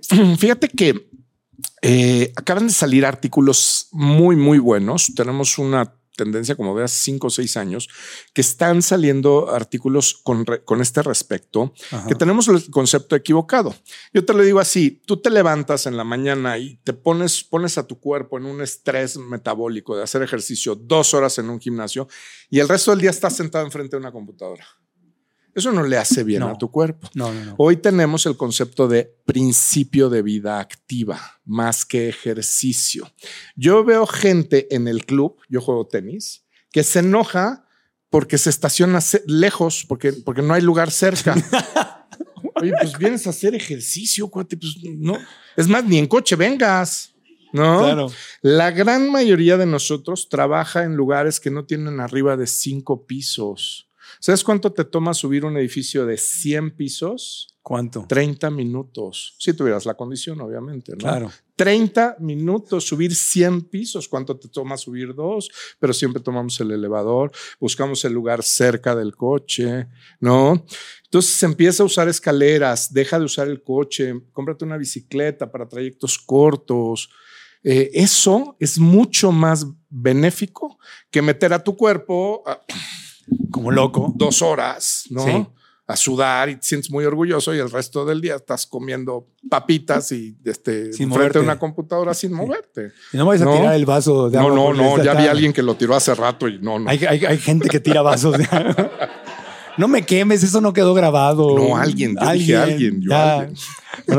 Entonces, el- más que ir y matarte del gimnasio es Claro, estar continuamente. principio de vida activo. Y ahí es donde, juntando con la naturaleza, un fin de semana, Claro. irte a hacer este Hiking, caminar, padrísimo. O si estás en la oficina, pon una alarma cada dos horas, si puedes. Y ahora Ajá. los celulares te la ponen automática, no tienes que andarla programando. Y cada dos horas date una vueltita aquí. Sí. Una. Sí, juega con tu perro, juega Sí, con tu hijo, Haz algo. juega con tu Haz pareja. algo. No, es- haz algo, sí. O sea, muévete, muévete. Cada vez que suena, voy a venir. Exacto. Y un vasito Toca de recreo. agua. El agua. El agua es muy importante para tu cuerpo. Claro. Y Eh, tu cuerpo no necesita bebidas azucaradas. El consumo, eh, no me refiero a una, una- un tequilita ahí de vez en cuando, pero la gente que, que socialmente que está tome y tome alcohol cada semana, ¿eso puede aumentar el, el riesgo de, de cáncer de mama o otros cánceres? El, el- el- el alcohol en general no es malo. El problema es que el alcohol que estamos consumiendo ahorita tiene el mismo problema de toda la industria alimenticia. Súper procesado. procesado. Entonces, sí y no, pero realmente por qué quisieras consumir muchísimo alcohol. Sí. O sea, de vez en cuando. De vez en no cuando, nada. 80-20 otra vez. Claro, 80-20. Vive la vida. Digo, el cigarro No, bueno. ni No, bueno, se ni, diga. ni lo vamos a tocar. Sí. Es lo peor que puede. Las vaping. dos peor, las tres peores cosas que puedes hacer por tu cuerpo hoy en día es no dormir, fumar y bebidas azucaradas. ¿Cómo se llama? Y el, el El vape es exactamente lo mismo. Es hasta peor, ¿no? El Es vape, hasta peor. Es hasta porque peor. está concentrado. está concentrado y además se calienta artificialmente por una resistencia. No, no es un rollo que no. Un tema in- interesante, las hormonas. Las hormonas, uy, Hoy en día, hombres y mujeres, estamos hablando de cáncer de mama, pero pues es que el cáncer es cáncer, ¿no? Pero eh, hay muchos médicos que tanto hombres o mujeres recetan hormonas. sé que es un tema controvertido. hijo, me acaba de ir como en feria en redes sociales por andar hablando de eso, pero ahí voy otra vez, ahí Sí. les va. Venga, venga. Tenemos la, falsa creencia social, y se los paso al costo, chicas, que la mujer deja de servir a los 50 años. Ya no es mujer porque entra en menopausia. Ese es el concepto más equivocado que hay en el mundo. ¿Qué es lo que pasa con la menopausia? Que las agarra en curva porque nadie se prepara. ¿Cuándo te tienes que empezar a preparar? A los 40. A los 40 tienes que hacer todo lo necesario para que tu cuerpo no sufra una menopausia terrible. Se los digo socialmente, es cuando ya tus hijos ya crecieron, es cuando ya lograste o completaste tus metas este, profesionales, es cuando ya no le tienes que demostrar nada a nadie. Oye, qué mejor momento en tu vida como para florecer, ¿no? El hombre pasa un poquito lo mismo, a los 40 empieza a haber una disminución de hormonas y nos peleamos con eso en vez de hacer algo por nuestro cuerpo. Hoy en día, hablando del ejercicio, se ha visto que los hombres tenemos una mejor vejez cuando hacemos ejercicio de peso Sí. que el aeróbico. Masa muscular. Y la masa muscular produce testosterona. Pero nuevamente también ya está viejo, ya no puede, ya no. Ya, ya otras cosas. Ya no levanta el ya vuelo. no levanta el vuelo, El exactamente. ave. Pero porque no nos preparamos, porque vivimos en una sociedad en la que nos condenan a ser jóvenes eternamente. Ajá. Pero si tú a partir de los 40 años te empiezas a preparar, no necesitas ninguna hormona. La hormona, como quiera que le llames, como quiera que te la pongas, uno, no hay hormonas naturales, no existen.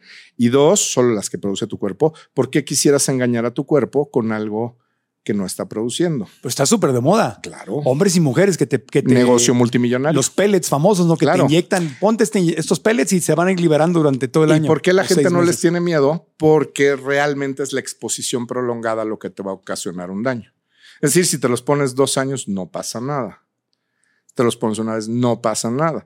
¿Cuándo empieza a correr riesgo? A partir de los cinco años. Pero tenemos en el consultorio pacientes que llevan 15, 20, 25, 30 años. de Claro, porque si empiezas por ahí de los 40 o 50 y te toca vivir varias décadas. Y esto tiene que ser prescrito por un endocrinólogo. Endocrinólogo. Endocrinólogo es el dueño de las hormonas. Y supervisado.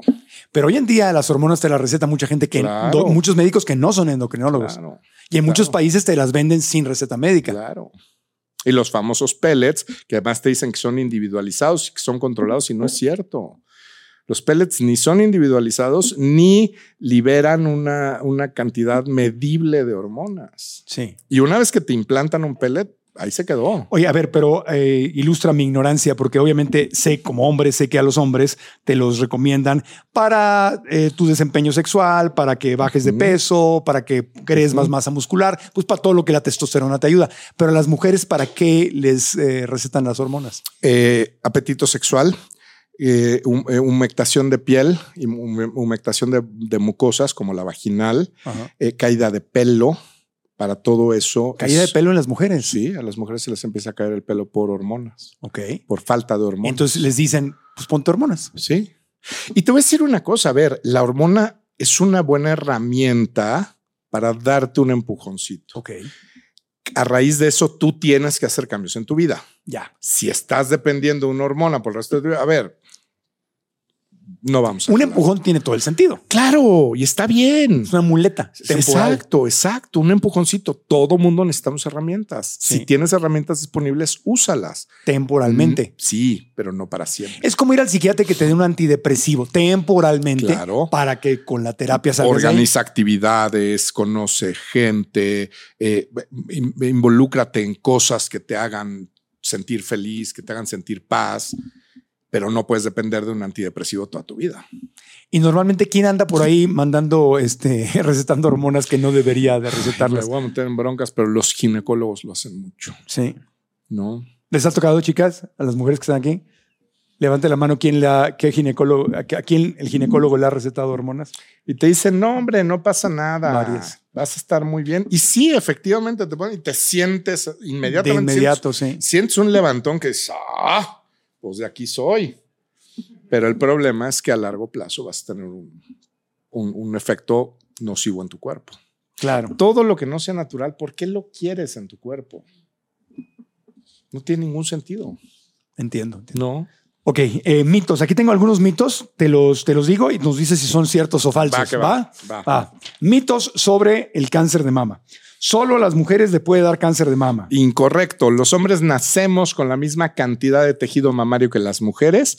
En la adolescencia los estrógenos hacen que se desarrolle la glándula mamaria y la testosterona en las mujeres, obviamente, y la testosterona impide que se desarrolle en los hombres, pero permanece. Ese tejido ahí queda toda la vida. Entonces, ¿el hombre puede desarrollar cáncer de mama? Sí. En los libros dicen que el 1% de los cánceres de mama son de hombres. Eso es incorrecto. Eso significaría que cada 100 pacientes tendríamos un, un hombre y eso no es cierto. Es más o menos el 0.01%. Es rarísimo, Es rarísimo. pero no imposible. Es no imposible. Eh, cierto o falso, el cáncer de mama solo afecta a mujeres mayores. Incorrecto. El y además, ahora, te repito, estamos viendo mujeres más jóvenes con diagnóstico de cáncer de mama. Tradicionalmente, el cáncer es una enfermedad relacionada a edad, pero no es exclusivo. No hay riesgo del cáncer de mama si no tienes antecedentes familiares, ¿cierto o falso? 95% son estilos de vida. Sí hay riesgo. Sí hay riesgo. Cierto o falso, solo a las mujeres con senos grandes es- les da cáncer de mama. Eso es incorrecto. Ese mito tiene una pin- pinceladita de envidia, ¿no? ¿A quién crees que le dio cáncer de mama? ¿A quién? A la Lulis. Pues, ¿cómo no?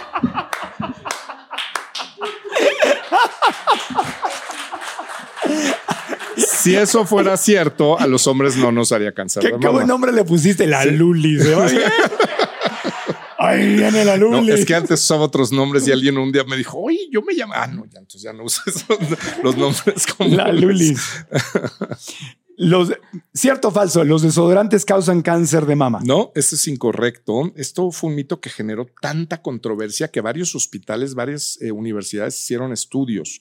Ajá. El fundamento de este mito es que al poner desodorante evitas que las glándulas sudoríparas eh, hagan su función y entonces eh, las toxinas se regresan a manera de enojo a la mama y causan cáncer. Ajá. Número uno, las glándulas sudoríparas solo eliminan agua y sal. Si no me creen, la próxima vez que suden, denle una probadita y van a ver. No, que es no, te cierto. creemos, ¿no? Van a ¿Por, ver que es ¿por qué cierto. dudar de un médico, no? La segunda es que no hay un camino retrógrado, es decir, el- las, las vías son de un solo sentido y los, los vasos linfáticos se encuentran muchos caminos. Por Mm. cada arteria tenemos dos venas y por cada arteria y dos venas tenemos cientos de linfáticos. Entonces, siempre hay manera. No, pero los parabenos, los aluminios que tienen los desodorantes, es como los endulcorantes. eh, contribuyen, Ok. ¿de acuerdo? Pero por sí solos no lo causan. Pero hay que usar el desodorante más naturalito posible. Lo mejor. Eso es lo mejor. Yo en la escuela pública aprendí que el limón te cortaba. ¿A, a poco no? Sí, sí. Ah, ¿no sabían? Ay, no me vean así. ¿Quién sí sabía que el limón te, es, el mejor, es un excelente desodorante? Sí, sí, sí, ¿Quién no lo sabía y se acaba de iluminar? Levante la mano. Y también es muy buen gel para el pelo. Para el cabello. A mí mi mamá me peinaba con limón. Con limón. Sí. Y luego te. Y así Salecita. te ponías sal. y te daba una chupadita en la. En el cabello. Bueno, los golpes en el seno pueden causar cáncer, ¿cierto o falso? Falso, completamente. Eso significaría que las boxeadoras tendrían cáncer de mama y no es cierto. Ok. ¿Cierto o falso? El uso de sostenes con aros aumenta el riesgo de cáncer de mama. Mismo fundamento que el desodorante. El, eh, el- la varilla impide el retorno linfático y entonces se acumulan toxinas. Es incorrecto, no es cierto. El, el uso de brasieres con varilla causa dolor e incrementa el dolor en la mama, pero nada más. ¿Cierto o falso? Si no usas brasier, hay menos posibilidades que te den cáncer de mama. Incorrecto. Las mismas posibilidades si usas o si no usas. Si no usas brasier, obligas a que los ligamentos de la mama trabajen. Cuando pones brasier, los ligamentos se vuelven flojitos porque dicen, pues aquí hay un brasier. Entonces, la, la glándula mamaria se cae más pronto. Ah, sí. Sí, O sea que sí. Andar Viva la libertad. Sí. Viva la libertad. Sí. Bien, doctor. A mí no me preguntaron, pero yo a favor. Ah. Oye, qué chistoso. Esa la, la inventé yo ahorita de broma y salió una buena pregunta. No estaba en la lista ¿No? de, de mitos, no. Esa fue mi aportación. A ver, ¿es ¿cierto o falso? Las mamografías siempre detectan, siempre detectan el cáncer de mama. Híjole, ahí vamos a meternos en un tema escabroso. Un buen equipo de mastografía detecta, tiene una sensibilidad, es decir, detecta el cáncer en un 93%. ¿Cuántos equipos buenos de mastografía tenemos en la Ciudad de México? Bien poquitos. Una mastografía barata, chicas, esas de cuenta que no te hiciste nada. ¿No? Es como si yo te vendo un Mercedes a precio de bocho. Pues algo hay que no. Algo No. raro hay. Entonces, los buenos lugares, y por lo general los buenos lugares son los costosos, eh, tienen una sensibilidad del 93%, pero mastografías de mala calidad, no. Y siempre se le va a ir un pequeño porcentaje. No hay ningún estudio de ningún área, de ninguna parte del cuerpo que tenga un 100% de efectividad. Muy interesante. Eh, ¿Cierto o falso? No hay riesgo de cáncer de mama si te has sometido a cirugía de reducción de senos. No es cierto. Si sigue habiendo tejido mamario, siempre vas a tener riesgo de cáncer de mama. ¿Cierto o falso? Los implantes mamarios aumentan el riesgo de cáncer de mama. Ese es otro mito que tiene otra pinceladita de ¿De envidia. envidia? Sí, y eso es una campaña comercial que hizo una empresa que tenía el liderazgo de los implantes de mama cuando otra empresa le empezó a comer el mandado. Realmente el cáncer de mama no es causa de los implantes, más allá no nos impide el diagnóstico adecuado, estén donde estén los implantes. ¿Cierto o falso? El uso de productos lácteos causa cáncer de mama. Ok. La leche de vaca, eh, 60% es una proteína que se llama caseína. La caseína es un potente carcinógeno. Entonces, la leche sí contribuye al desarrollo de cáncer de mama y de cualquier otro cáncer. El mismo punto de los abuelos. Los abuelos tomaban mucha leche, sí, pero no consumían azúcar, no consumían eh, toda la bola de tóxicos que estamos consumiendo. Entonces, sí, somos el único animal, además, que consume leche de otro animal después de nuestra época de lactancia. De otra Entonces, especie, sí. la verdad es que no, no es bueno consumir leche.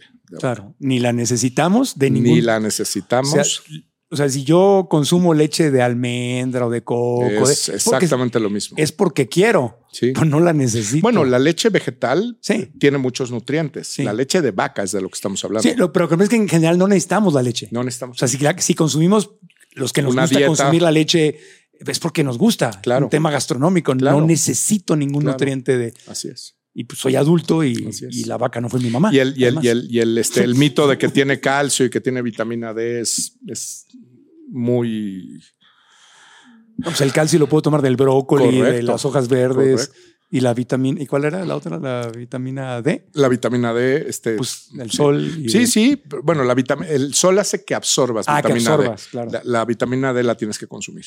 Pero también en el mundo sí, vegetal. En el mundo vegetal. Ya. Aquí hay una que ya, eh, ya habíamos hecho, pero eh, ¿qué es peor, el vape o el cigarro? Híjole, pues ni a cuál irle, ¿eh? Sí. Ni a cuál irle. O sea, los dos están, los, Los dos están pelas. dos están, están iguales de, de malos. Eh, seguimos con los mitos, y- mitos y leyendas. Cierto o falso, no es necesario preocuparse por el cáncer de mama si llevas una vida saludable. No es necesario preocuparte por el cáncer nunca. Sé responsable y vive la vida. No te preocupes, ocúpate. Sé responsable, ten un estilo de vida sano, acude a tu médico, a un buen médico, hazte tus estudios y vive la vida. Sí. Esta ya creo que la, la respondiste, pero te la pongo en la lista. Cierto o falso, el cáncer de mama siempre presenta bultos palpables. No, No. eh, queremos. Cuando el cáncer de mama da síntomas, ya está de alguna manera avanzado. Queremos detectarlo cuando no hay síntomas. Cierto o falso, si tienes un quiste mamario, tienes cáncer de mama. No, los quistes son benignos y un quiste jamás, jamás, nunca, 0% se vuelve cáncer. Ahí les va otra cosa. Eh, las mujeres creen que tener bolitas en los senos es anormal. Es completamente normal. Mujeres jóvenes con ovarios que funcionan van a tener bolitas. Sí. No me preocupa la presencia, no me preocupa el tamaño y no me preocupa el número.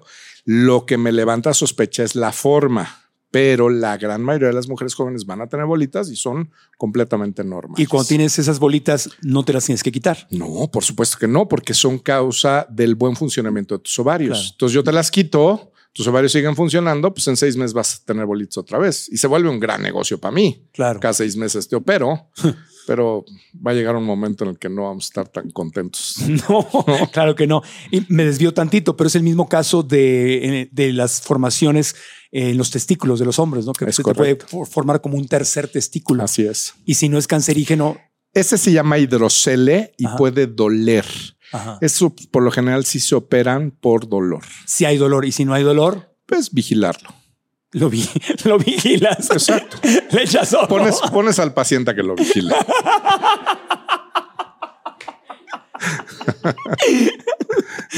Te estoy oyendo, te estoy observando. Cierto o falso, los tratamientos alternativos son más efectivos que los tratamientos médicos convencionales para el cáncer de mama. ¿Cuál? Pues no ¿En sé. quién? ¿Para Ajá. cuándo? ¿En Claro. dónde? Yo creo que hay una sola medicina y es una medicina complementaria. Yo creo que todo mundo, todas las medicinas aportan algo siempre en conjunto. Nunca he visto un paciente que se beneficie solo con una cirugía si no le das una buena nutrición. Tenemos un protocolo para menopausia en el consultorio que es nutrición, suplementación natural y acupuntura, mucho mejor que las hormonas. Entonces, pues eso les va maravilloso a las pacientes. Entonces, ¿en quién, cuándo, cómo y dónde? Es una pregunta muy difícil de contestar porque además todo se tiene que individualizar. ¿Puedes repetir esos tratamientos que estabas mencionando? Sí, para mujeres menopáusicas que tienen muchos síntomas, tenemos un protocolo de nutrición, Ajá. suplementación natural y acupuntura que les va maravillosamente bien a las mujeres. Y nos puedes platicar un poquito de eso. Ahorita seguimos aquí con Sí, él. pero es claro que sí. Todo el público dice, Claro que "Uh", sí, Así como claro que, que les sí. interesó. Nuevamente, las mujeres no se preparan para esta época tan importante, tan trascendente que se llama menopausia. La menopausia básicamente define tu última menstruación. Eso es lo que significa menopausia. Todos los síntomas que van relacionados se llama climaterio o síndrome climatérico. Eh, estos síntomas se deben a que tu cuerpo no está preparado para dejar de producir hormonas. Y esto no está preparado por todo lo que hemos platicado. Nutrición, a veces hace falta suplementación, a veces falta una serie de cosas.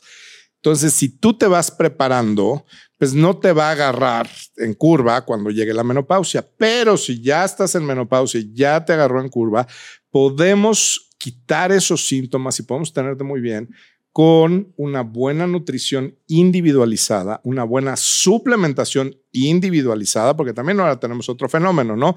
Chía, superfood, todo mundo echarle chía licuado, ¿no? Cúrcuma, todo mundo a comer cúrcuma. Y a lo mejor hay gente que no le cae bien la cúrcuma, a lo mejor hay gente que no la necesita. Claro. Entonces lo individualizamos esa suplementación y al mismo tiempo usamos acupuntura, que es un método milenario de medicina. No, no, no, no tendría 5000 años de usarse si no fuera útil. Y a las mujeres les va muy bien con eso. Claro. Muy Y- bien. Y en los hospitales de China, que se usa medicina tradicional, la que conocemos, medicamentos, fár- fármacos, con la acupuntura. Sí. Allá es lo más normal del mundo. Bueno, ya hay muchos hospitales en Occidente que están incorporando acupuntura. El Sloan Kettering Cancer Center en Nueva York tiene un departamento de acupuntura. Ahí les va. El 20 de noviembre del ISTE, aquí en la Ciudad de México, tiene un departamento de acupuntura. Interesante. Sí, cada vez más estamos complementando todo lo que hacemos. Y al mismo tiempo no falta algún médico tradicional que nos va a escribir acá abajo. Eso es charlatanería. Correcto.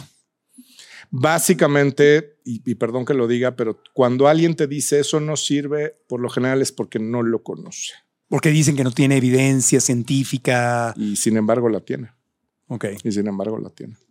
vale. Hay una revista que se llama Nature, seguramente la has leído alguna Nature, vez. ajá. Uf, es una revista increíble, pero como no es del agrado de los científicos, pues como que no tiene tanto peso, pero es una, es una, es una revista que publica artículos interesantísimos y no solo de salud, de muchas otras cosas. Aquí somos un podcast de mente abierta. Qué bueno. Seguimos presentando todos los lados y los puntos Yo de creo vista. que eso es lo que tenemos que hacer, ponerle las opciones a la gente y que la gente decida.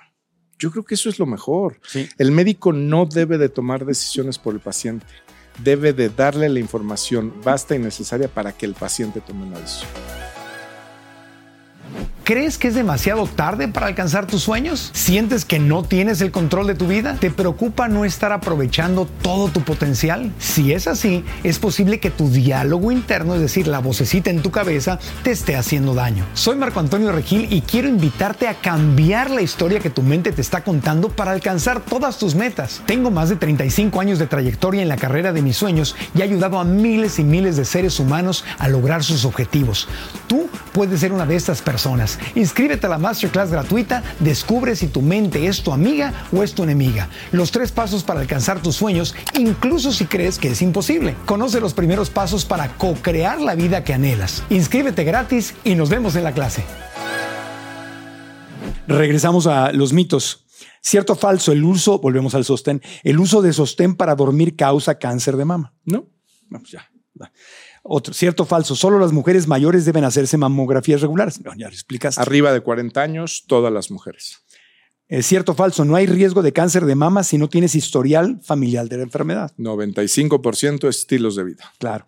Cierto o falso, el estrés emocional causa cáncer de mama. Contribuye. No lo causa, pero sí contribuye. Contribuye. Sí. Eso, eso tiene que quedar muy claro. Es, es multifactorial. Es Todas las enfermedades, no, le- no puedes nombrar un culpable, No, ¿no? Te dio cáncer por rencoroso. No, espérate. No, o sea, si eso fuera cierto, yo conozco mucha gente que debería estar en terapia intensiva emocional. No, no, no es cierto. Es multifactorial. Es lo que comes, es lo que ves, es lo que haces, es lo que no haces, es cómo estableces tus relaciones, cómo duermes, todo eso. Sí, sí, si estás permanentemente estresado, pues sí tienes un factor de riesgo. Multifactorial. Multifactorial, todo. Repi- siempre. Repitamos después del doctor. Multifactorial. Es un rompecabezas. No es una sola causa ni una sola solución. No, claro, no es tan sencillo, no es tan lineal, es mucho más complejo. Y el último, que también ya lo respondiste, pero nunca será suficiente. El cáncer de mama es siempre mortal, ¿cierto? No, hombre, ojalá. Imaginen, ustedes se dedicarían a lo que yo me dedico si todos mis pacientes se murieran. No. Qué horror. ¿O ¿no? ¿quién, quién te da Pues, recomendaciones? no, pero además, pues trabajaría en una funeraria y creo que hasta Claro. el traje negro te dan y ya. te ahorras un paso. junto a tu negocio, No. junto a la clínica estaría la Sí, funeraria. No, no, bueno. Ahí, yo acompaño a vivir a mis pacientes. Los acompaño a vivir vidas plenas. Me parece si alguien que tiene cáncer de mama tiene intención de morirse, no me vayan a ver a mí, por favor. Vayan a ver a alguien más. Alguien más. Eh, hace rato mencionaste que las mujeres que deciden no tener hijos, como tienen más exposición a, la, A los estrógenos. a los estrógenos, tienen más posibilidades, tienen más riesgo, más riesgo. pero es un riesgo pequeño. Ajá. Si eso fuera cierto, los conventos estarían llenos de monjas con cáncer de mama. Es verdad. Y no es cierto. Y por aquello de prevenir, ¿qué le recomendarías a las mujeres que deciden no tener hijos? Ok. Muy bajo uso de anticonceptivos hormonales o en general de hormonas. Un, una, o, o anticonceptivos no hormonales. Acabas de tocar otro también. avispero ahí. Sí, claro. A ver, bueno, termina y Es que el uso prolongado de, de- de cualquier sustancia ajena a tu cuerpo pues es dañino, sí, ¿no? Sí. Digo, simple y sencillamente. Dos, mantener un estilo de vida e informarse y asesorarse en un estilo de vida sano y checarse y vivir la vida. Ya. Bueno, tocaste el tema de los anticonceptivos. Qué bueno que lo tocaste porque no lo traía en mi lista. A mí como hombre me parece súper egoísta y irresponsable que tú le digas a una mujer que se empastille Claro, para que, se, para que no tengan hijos. claro. O sea, eso se me hace altamente machista y egoísta. 100%. Además, si no quieres tener hijos, si ya decidiste no querer tener hijos, tienes que alternar. Bueno, idealmente no usar métodos hormonales, pero si los vas a usar, alternarlos con métodos no hormonales. Es decir, usar anticonceptivos hormonales dos años, no más, y luego échate tres, cuatro años sin hormonas, condón, diafragma, lo que tú quieras, ¿no? Eh, si ya es una anticoncepción definitiva, señores, eso nos toca a nosotros, no les toca a las señoras. Cortarnos los cables es bien sencillo y bien fácil se llevan a su marido el viernes que les corten los cables, le tienen unas cervecitas y le prenden la tele con el fútbol, una bolsita de hielo. ¿Mientras lo operan? No, no, para cuando regrese. cuando. Pero también, pero también, ¿por qué no? Cuando regrese de la operación, le ponen su bolsita de hielo y el lunes ya va a estar bien. Ya va a estar bien. Eh, para ustedes es una cirugía mayor, para ustedes es un riesgo y las hormonas es muy complicado. A ver, platícanos más de, esa, operación, porque eso eh, a muchos hombres les dices eso y no, no, ¿qué pasó? Me van a cortar. ¿Qué es lo que te cortan? No te cortan te cortan los conductos deferentes, que son los conductos que llevan los espermatozoides del testículo al pene. Entonces, ¿por dónde te abren? ¿Te abren por el escroto? Por el escroto, una pequeña aberturita. ¿Así? ¿Ah, sí, una chiquitita, dos o tres milímetros. ¿Te levantan las pelotitas? Sí, agarran el conducto, que es un tubito, te lo cortan y lo queman. Lo queman. Sí, pero esto es con anestesia local. El procedimiento no duele nada. Queda pegadito, pero quemado. Queda. por lo general, queda así lo voltean para que no se pueda recanalizar ah. y lo queman. Y no lo amarran, un lo pedacito. queman. Le cortan un pedacito, tres o cuatro Porque milímetros. si algún día quisieras, pues, te lo pueden reconectar, ¿verdad? Correcto. O sea, ok. Correcto. lo queman, lo separan. Sí, es mismo procedimiento del otro lado. por pelotita. Exactamente, exactamente. Y, pues sí, se van a inflamar los testículos, sí van a doler, para eso es la bolsita de hielo y las cervecitas y la tele. Pero el lunes va a estar bien. Esto no es cosa de mujeres. El cáncer de mama nos afecta a los hombres y necesitamos muchos más hombres que no tengan miedo de vestirse de rosa. Pregúntale a tu mamá, a tu esposa, a tu hija. Ya te hiciste la mastografía, ya te revisaste, ya fuiste al médico, te llevo, te acompaño. Quiero estar involucrado porque esto no es cosa de mujeres. Entonces hay, un ganar, ganar, ganar, ganar. Siempre, siempre. Sí, sí, sí. las complicaciones de una vasectomía son chiquititas. No, y pues lo que previenes, los problemas que, que, previenes. Exactamente. Sobre todo con tu pareja. Claro. Le, le, ahorras a ella muchos problemas. Pero por supuesto, o sea, con, con qué, si, si amas a tu pareja, ¿con qué amor puedes estarla viendo que está tomándose químicos, fármacos? Claro. Cada mes. O sometiéndose a una ligadura de trompas, que es una cirugía mayor. Claro. ¿No? Y decir te amo, pues decir te amo es. es con, con, con hechos, no con palabras. Exactamente. Así es. ¿Preguntas? ¿Tienen preguntas? Porque a mí ya se me acabaron todas las preguntas. ¿Alguna pregunta? Sí. Vamos con la primera pregunta. ¿Cuál es tu nombre? Laura Vadillo. Adelante, Laura. Eh, buenas tardes. Una pregunta. ¿Hay algún síntoma en la mujer que avise que vas a entrar en la menopausia? Porque siempre se relaciona con los famosos calores, pero ¿hay algún síntoma previo a eso? Por lo general son alteraciones menstruales, no hay síntomas, ya los síntomas ya son parte del climaterio. Por lo general, antes de que lleguen los síntomas, vas a tener alteraciones menstruales, vas a tener ciclos irregulares, sangrados abundantes, sangrados escasos, de repente un mes no menstruas, ese tipo de cosas te previenen de que hay viene ya la menopausia. Ok, ¿puedo hacer otra? Sí. y la segunda es, ya cuando el cáncer pues se siente abultado, yo quisiera saber cómo se siente lo abultado, porque sí te dicen que te toques y todo, pero en realidad no te dicen cómo se va a sentir. Vamos a hacer un ejercicio ahorita.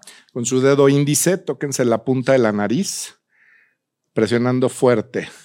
Así se siente un tumor benigno suavecito, un poco chiclosito, aulado, suave, se puede mover, ¿de acuerdo? Un cáncer, tóquense ahora con el mismo dedo un nudillo. Mm. Se siente duro, no se mueve. Esa es la mejor que te puedo decir. Ay, muchísimas gracias. Muy buenas preguntas, gracias. Gracias. Gracias, gracias, gracias. Vamos con otra pregunta. ¿Tu nombre? Viviana. Adelante, Viviana. Hola, Viviana. Aquí hace unos años eh, fui a hacerme unos estudios y me detectaron que mi prolactina se había subido. Y yo siento como mucho dolor en el pecho cuando eso pasa, entonces no sé si eso también sea como que pueda estar ligado como para un futuro cáncer de mama o, o por qué se sube la prolactina, por qué duele, quisiera saber eso. La prolactina es una hormona que se produce en el cerebro y está diseñada para eh, cuando una mujer se embaraza para preparar la glándula mamaria para que expulse la leche para que se produzca y expulse la leche. Por lo general, las elevaciones de prolactina no tienen implicaciones, tiene que ser una gran elevación y acompañada de salida de leche por alguno o los dos pezones de una mujer que no tiene un bebé o que no está lactando, por lo general es cuando tiene implicaciones. El dolor mamario es otra cosa completamente distinta y la gran mayoría es el motivo número uno de consulta en el consultorio dolor mamario. Y esto es por dieta. Hay unas sustancias que se llaman metiljantinas con X, metiljantinas que en eh, conjunto con los estrógenos van a ocasionar dolor mamario.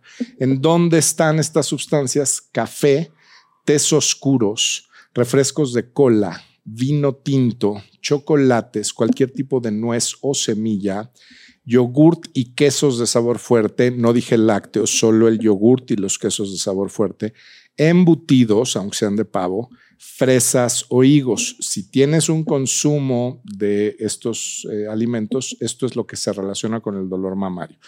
Ni la elevación de la prolactina ni el dolor mamario tienen relación con cáncer de mama.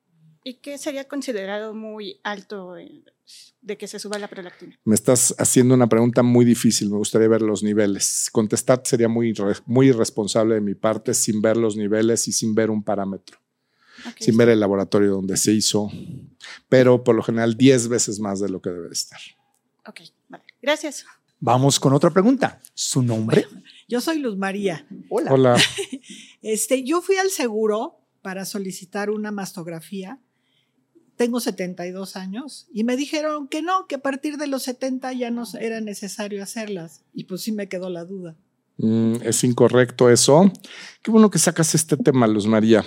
Nosotros trabajamos, y, lo estábamos hablando también antes del programa, trabajamos en conjunto con muchas fundaciones. Una de las fundaciones con las que trabajamos es Fundación Salvati, que orienta y ayuda a todos los pacientes como tú a que reciban la atención que merecen. Es una fundación que se dedica a la calidad de vida de los pacientes con cáncer, pero también apoya a todos los pacientes para que reciban, apoya y orienta a los pacientes para que reciban la atención que merecen, sea, bueno, básicamente en hospitales públicos, pero sean hospitales públicos o en hospitales privados. El cáncer, como lo dije hace rato, es una enfermedad relacionada con la edad. Nunca debes dejar de hacerte una mastografía. Tenemos muchas, muchas, muchas pacientes de 80 y 90 con cáncer de mama. Obviamente el tratamiento es mucho más eh, sencillo, mucho más liviano con estas pacientes, pero no debes de dejar de hacerte. ¿Esto fue en una clínica o fue en un hospital? En la clínica 28. el, problema con las clínicas es que las manejan médicos familiares que no tienen mucho conocimiento. Pero estoy seguro que si vas con el subdirector de la, de la clínica, que son los que arreglan esas cosas en Seguro Social, y soy, yo he estado leyendo y sé que necesito hacerme una mastografía, estoy seguro que sí te la mandan a hacer, sin necesidad de pelear. Bueno. Sí, gracias. Qué buena pregunta. Sí, muy buena. que salió. Sí, tenemos muchas pacientes así. Sí, ¿nos podrías platicar más de esta, de esta organización? Sí, Fundación Salvati, tenemos muchos, tiene 13 años de, de haberse formado y surge ante la necesidad del abandono que sufre un paciente con cáncer y Además, el, hecho de que hoy en día, y eso no lo platicamos y es un punto importante, la salud se conceptualiza como meramente física. Si no te duele nada y no tienes ningún diagnóstico, estás sano. No es cierto. La salud tiene cinco componentes, la física, la psicológica, la emocional, la social y la espiritual. Si no tienes salud en las cinco áreas, no estás sano. Fundación Salvati se dedica al bienestar de los pacientes con cáncer en la calidad de vida. ¿Qué importa tener vida si no tienes calidad de vida? Y desafortunadamente muchos de nuestros pacientes públicos y privados sufren mucho maltrato por médicos insensibles, por personal insensible. Entonces, eh, Salvati nació a raíz de eso, ve 9 mil pacientes cada año y eh, actualmente está en tres ciudades, Ciudad de México, Cancún y Guadalajara, creo. Sí, Guadalajara. Son esas tres ciudades, pero está creciendo cada vez más. Y de verdad, si tienen oportunidad de acercarse o si tienen algún tipo de duda, eh, eso es la, la- la- y es la, la única fundación en su tipo que existe en México. En México. Y sí, bueno, da- ¿por qué no nos das los datos de dónde encontrarlos? Sí, no los tengo a la mano, pero creo Pero que los, las, los ponemos aquí en los el- ponemos aquí ahorita. Están en este momento estás en YouTube, están apareciendo en pantalla y los vamos a poner en las notas del episodio en YouTube y en todas las redes de, en todas las plataformas de, de podcast. también. Claro que sí. Ahí, ahí los ponemos. Eh, y ellos, si no vives en México, ellos pueden ayudar de alguna forma, orientarte de Sí, alguna manera. 100%. Eh, mira, desde antes de, de la pandemia ya hacíamos telemedicina eh, y, y me, incluyo porque yo soy colaborador desde hace mucho tiempo de Fundación Salvatí, pero la pandemia nos enseñó que además este, es muy fácil hacer telemedicina, Claro. entonces sí, sí hacemos telemedicina. Sí Y podemos puede. orientar eh, a distancia. Y también, obviamente, necesitan donativos Así es. para así poder que, seguir, porque es una organización sin fines de lucro. Es una organización sin fines de lucro, tiene eh, la característica de ser donataria y la verdad es que hace mucho bien en pacientes con cáncer. Maravilloso. Pues te agradezco muchísimo. Al contrario, Es, es- esto muy fue divertido venir aquí. muy divertido y fue una clase, ¿no? Tal cual, una, una- una clase, cosas que, que no sabíamos, de verdad. Gracias al doctor Gerardo Castorena. Le damos Muchas un gracias. aplauso con Muchas mucho, gracias. mucho cariño.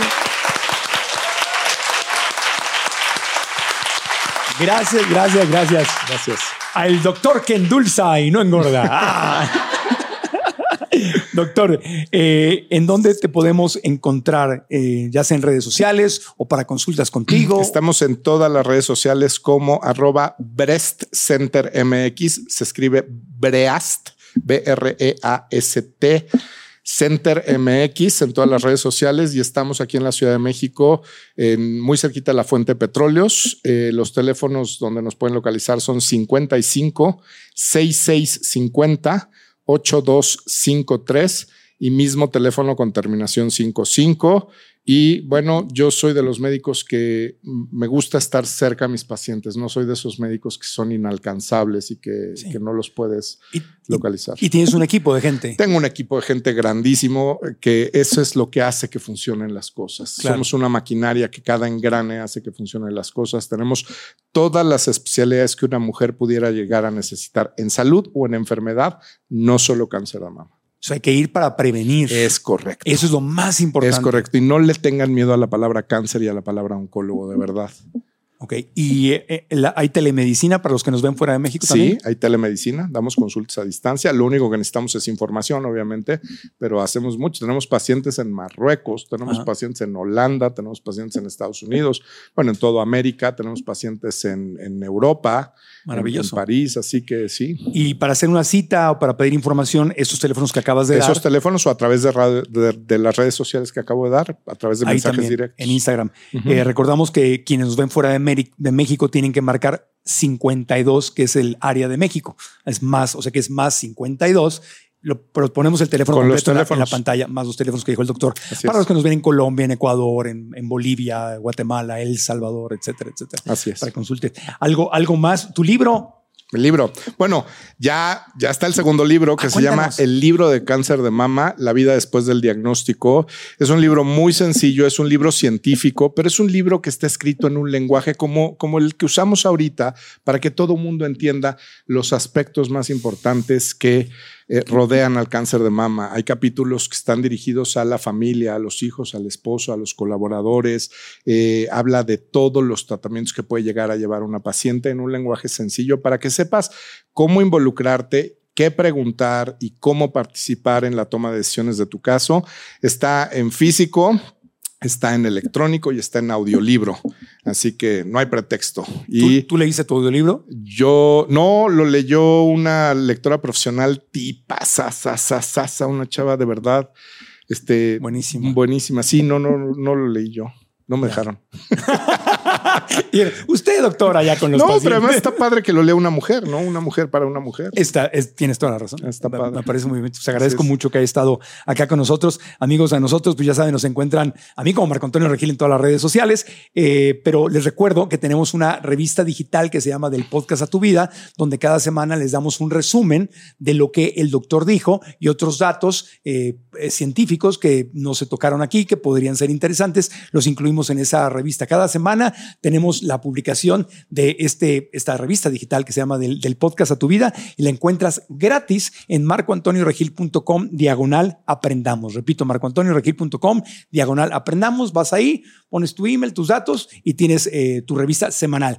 Es un resumen del podcast semanal. No tienes que andar haciendo notas, te lo damos. Te damos la tarea ya hechecita para que te lo quedes y lo puedas repasar y lo puedas compartir. Es un PDF gratuito y con todo el cariño para toda nuestra comunidad. Así que gracias de todo corazón. Si nos escuchan en cualquiera de las aplicaciones de podcast, suscríbanse y denos una buena reseña. Y también en YouTube, ya saben, la campanita para que les lleguen las notificaciones, like al video, que eso al algoritmo de YouTube le encanta y dice, wow, le gustó, lo voy a recomendar más. También si se suscriben al canal, eso nos ayuda muchísimo. La mayor parte de la gente que ve el podcast no está suscrita al canal, no sé por qué, es nada más darle clic ahí a la suscripción y eso también nos ayuda porque es, es literalmente así. Si a ustedes les gusta lo que hacemos y ustedes nos quieren ayudar a que el mensaje llegue a más gente, hagan estas cosas porque el algoritmo, que es el dios del mundo digital, toma en cuenta esto y lo recomienda más y le llega a más gente cuando ustedes dan like al video, ponen un comentario abajo, dicen algo que, hubieran, que les gustó, que aprendieron, una reflexión y activan la campanita. Así que si les gusta esto y quieren que les llegue a más gente, quieren que más gente se entere de esto, pues ya saben qué tienen que hacer, ¿ok?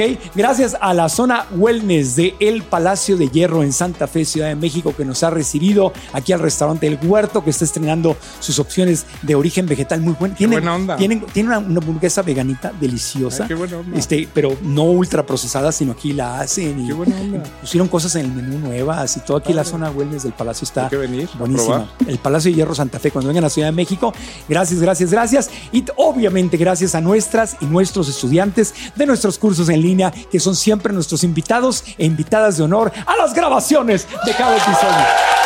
Gracias, gracias, gracias. Aprendamos juntos.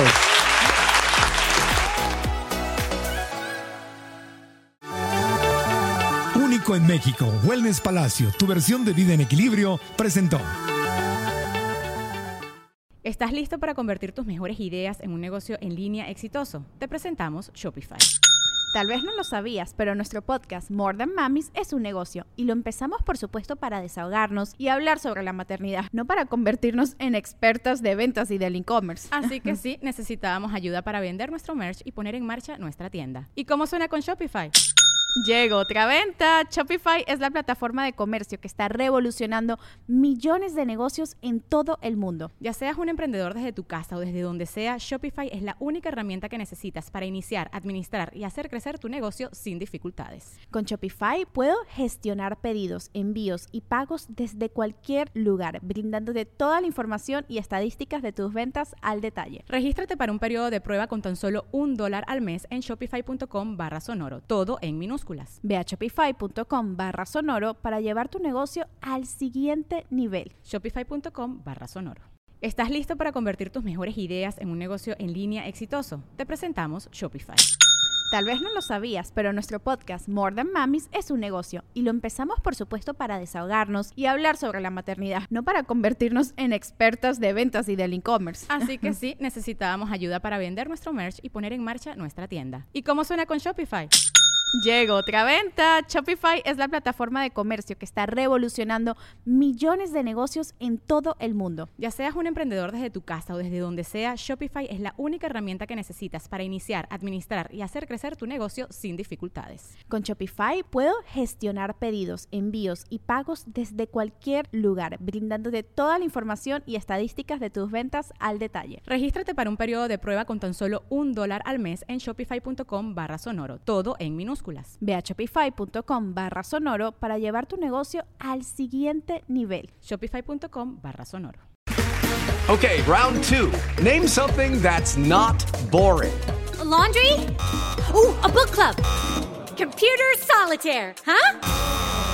Ah, sorry, we were looking for Chumba Casino.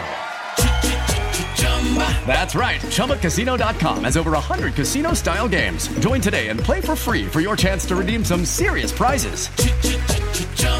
ChumbaCasino.com. No purchase necessary. Forward, prohibited by law. 18 plus terms and conditions apply. See website for details. Hola, buenos días, mi pana. Buenos días, bienvenido a Sherwin Williams. ¡Ey! ¿Qué onda, compadre? ¿Qué onda? Ya tengo lista la pintura que ordenaste en el ProPlus app. Con más de 6.000 representantes en nuestras tiendas listos para atenderte en tu idioma y beneficios para contratistas que encontrarás en aliadopro.com. En Sherwin Williams somos el aliado del PRO.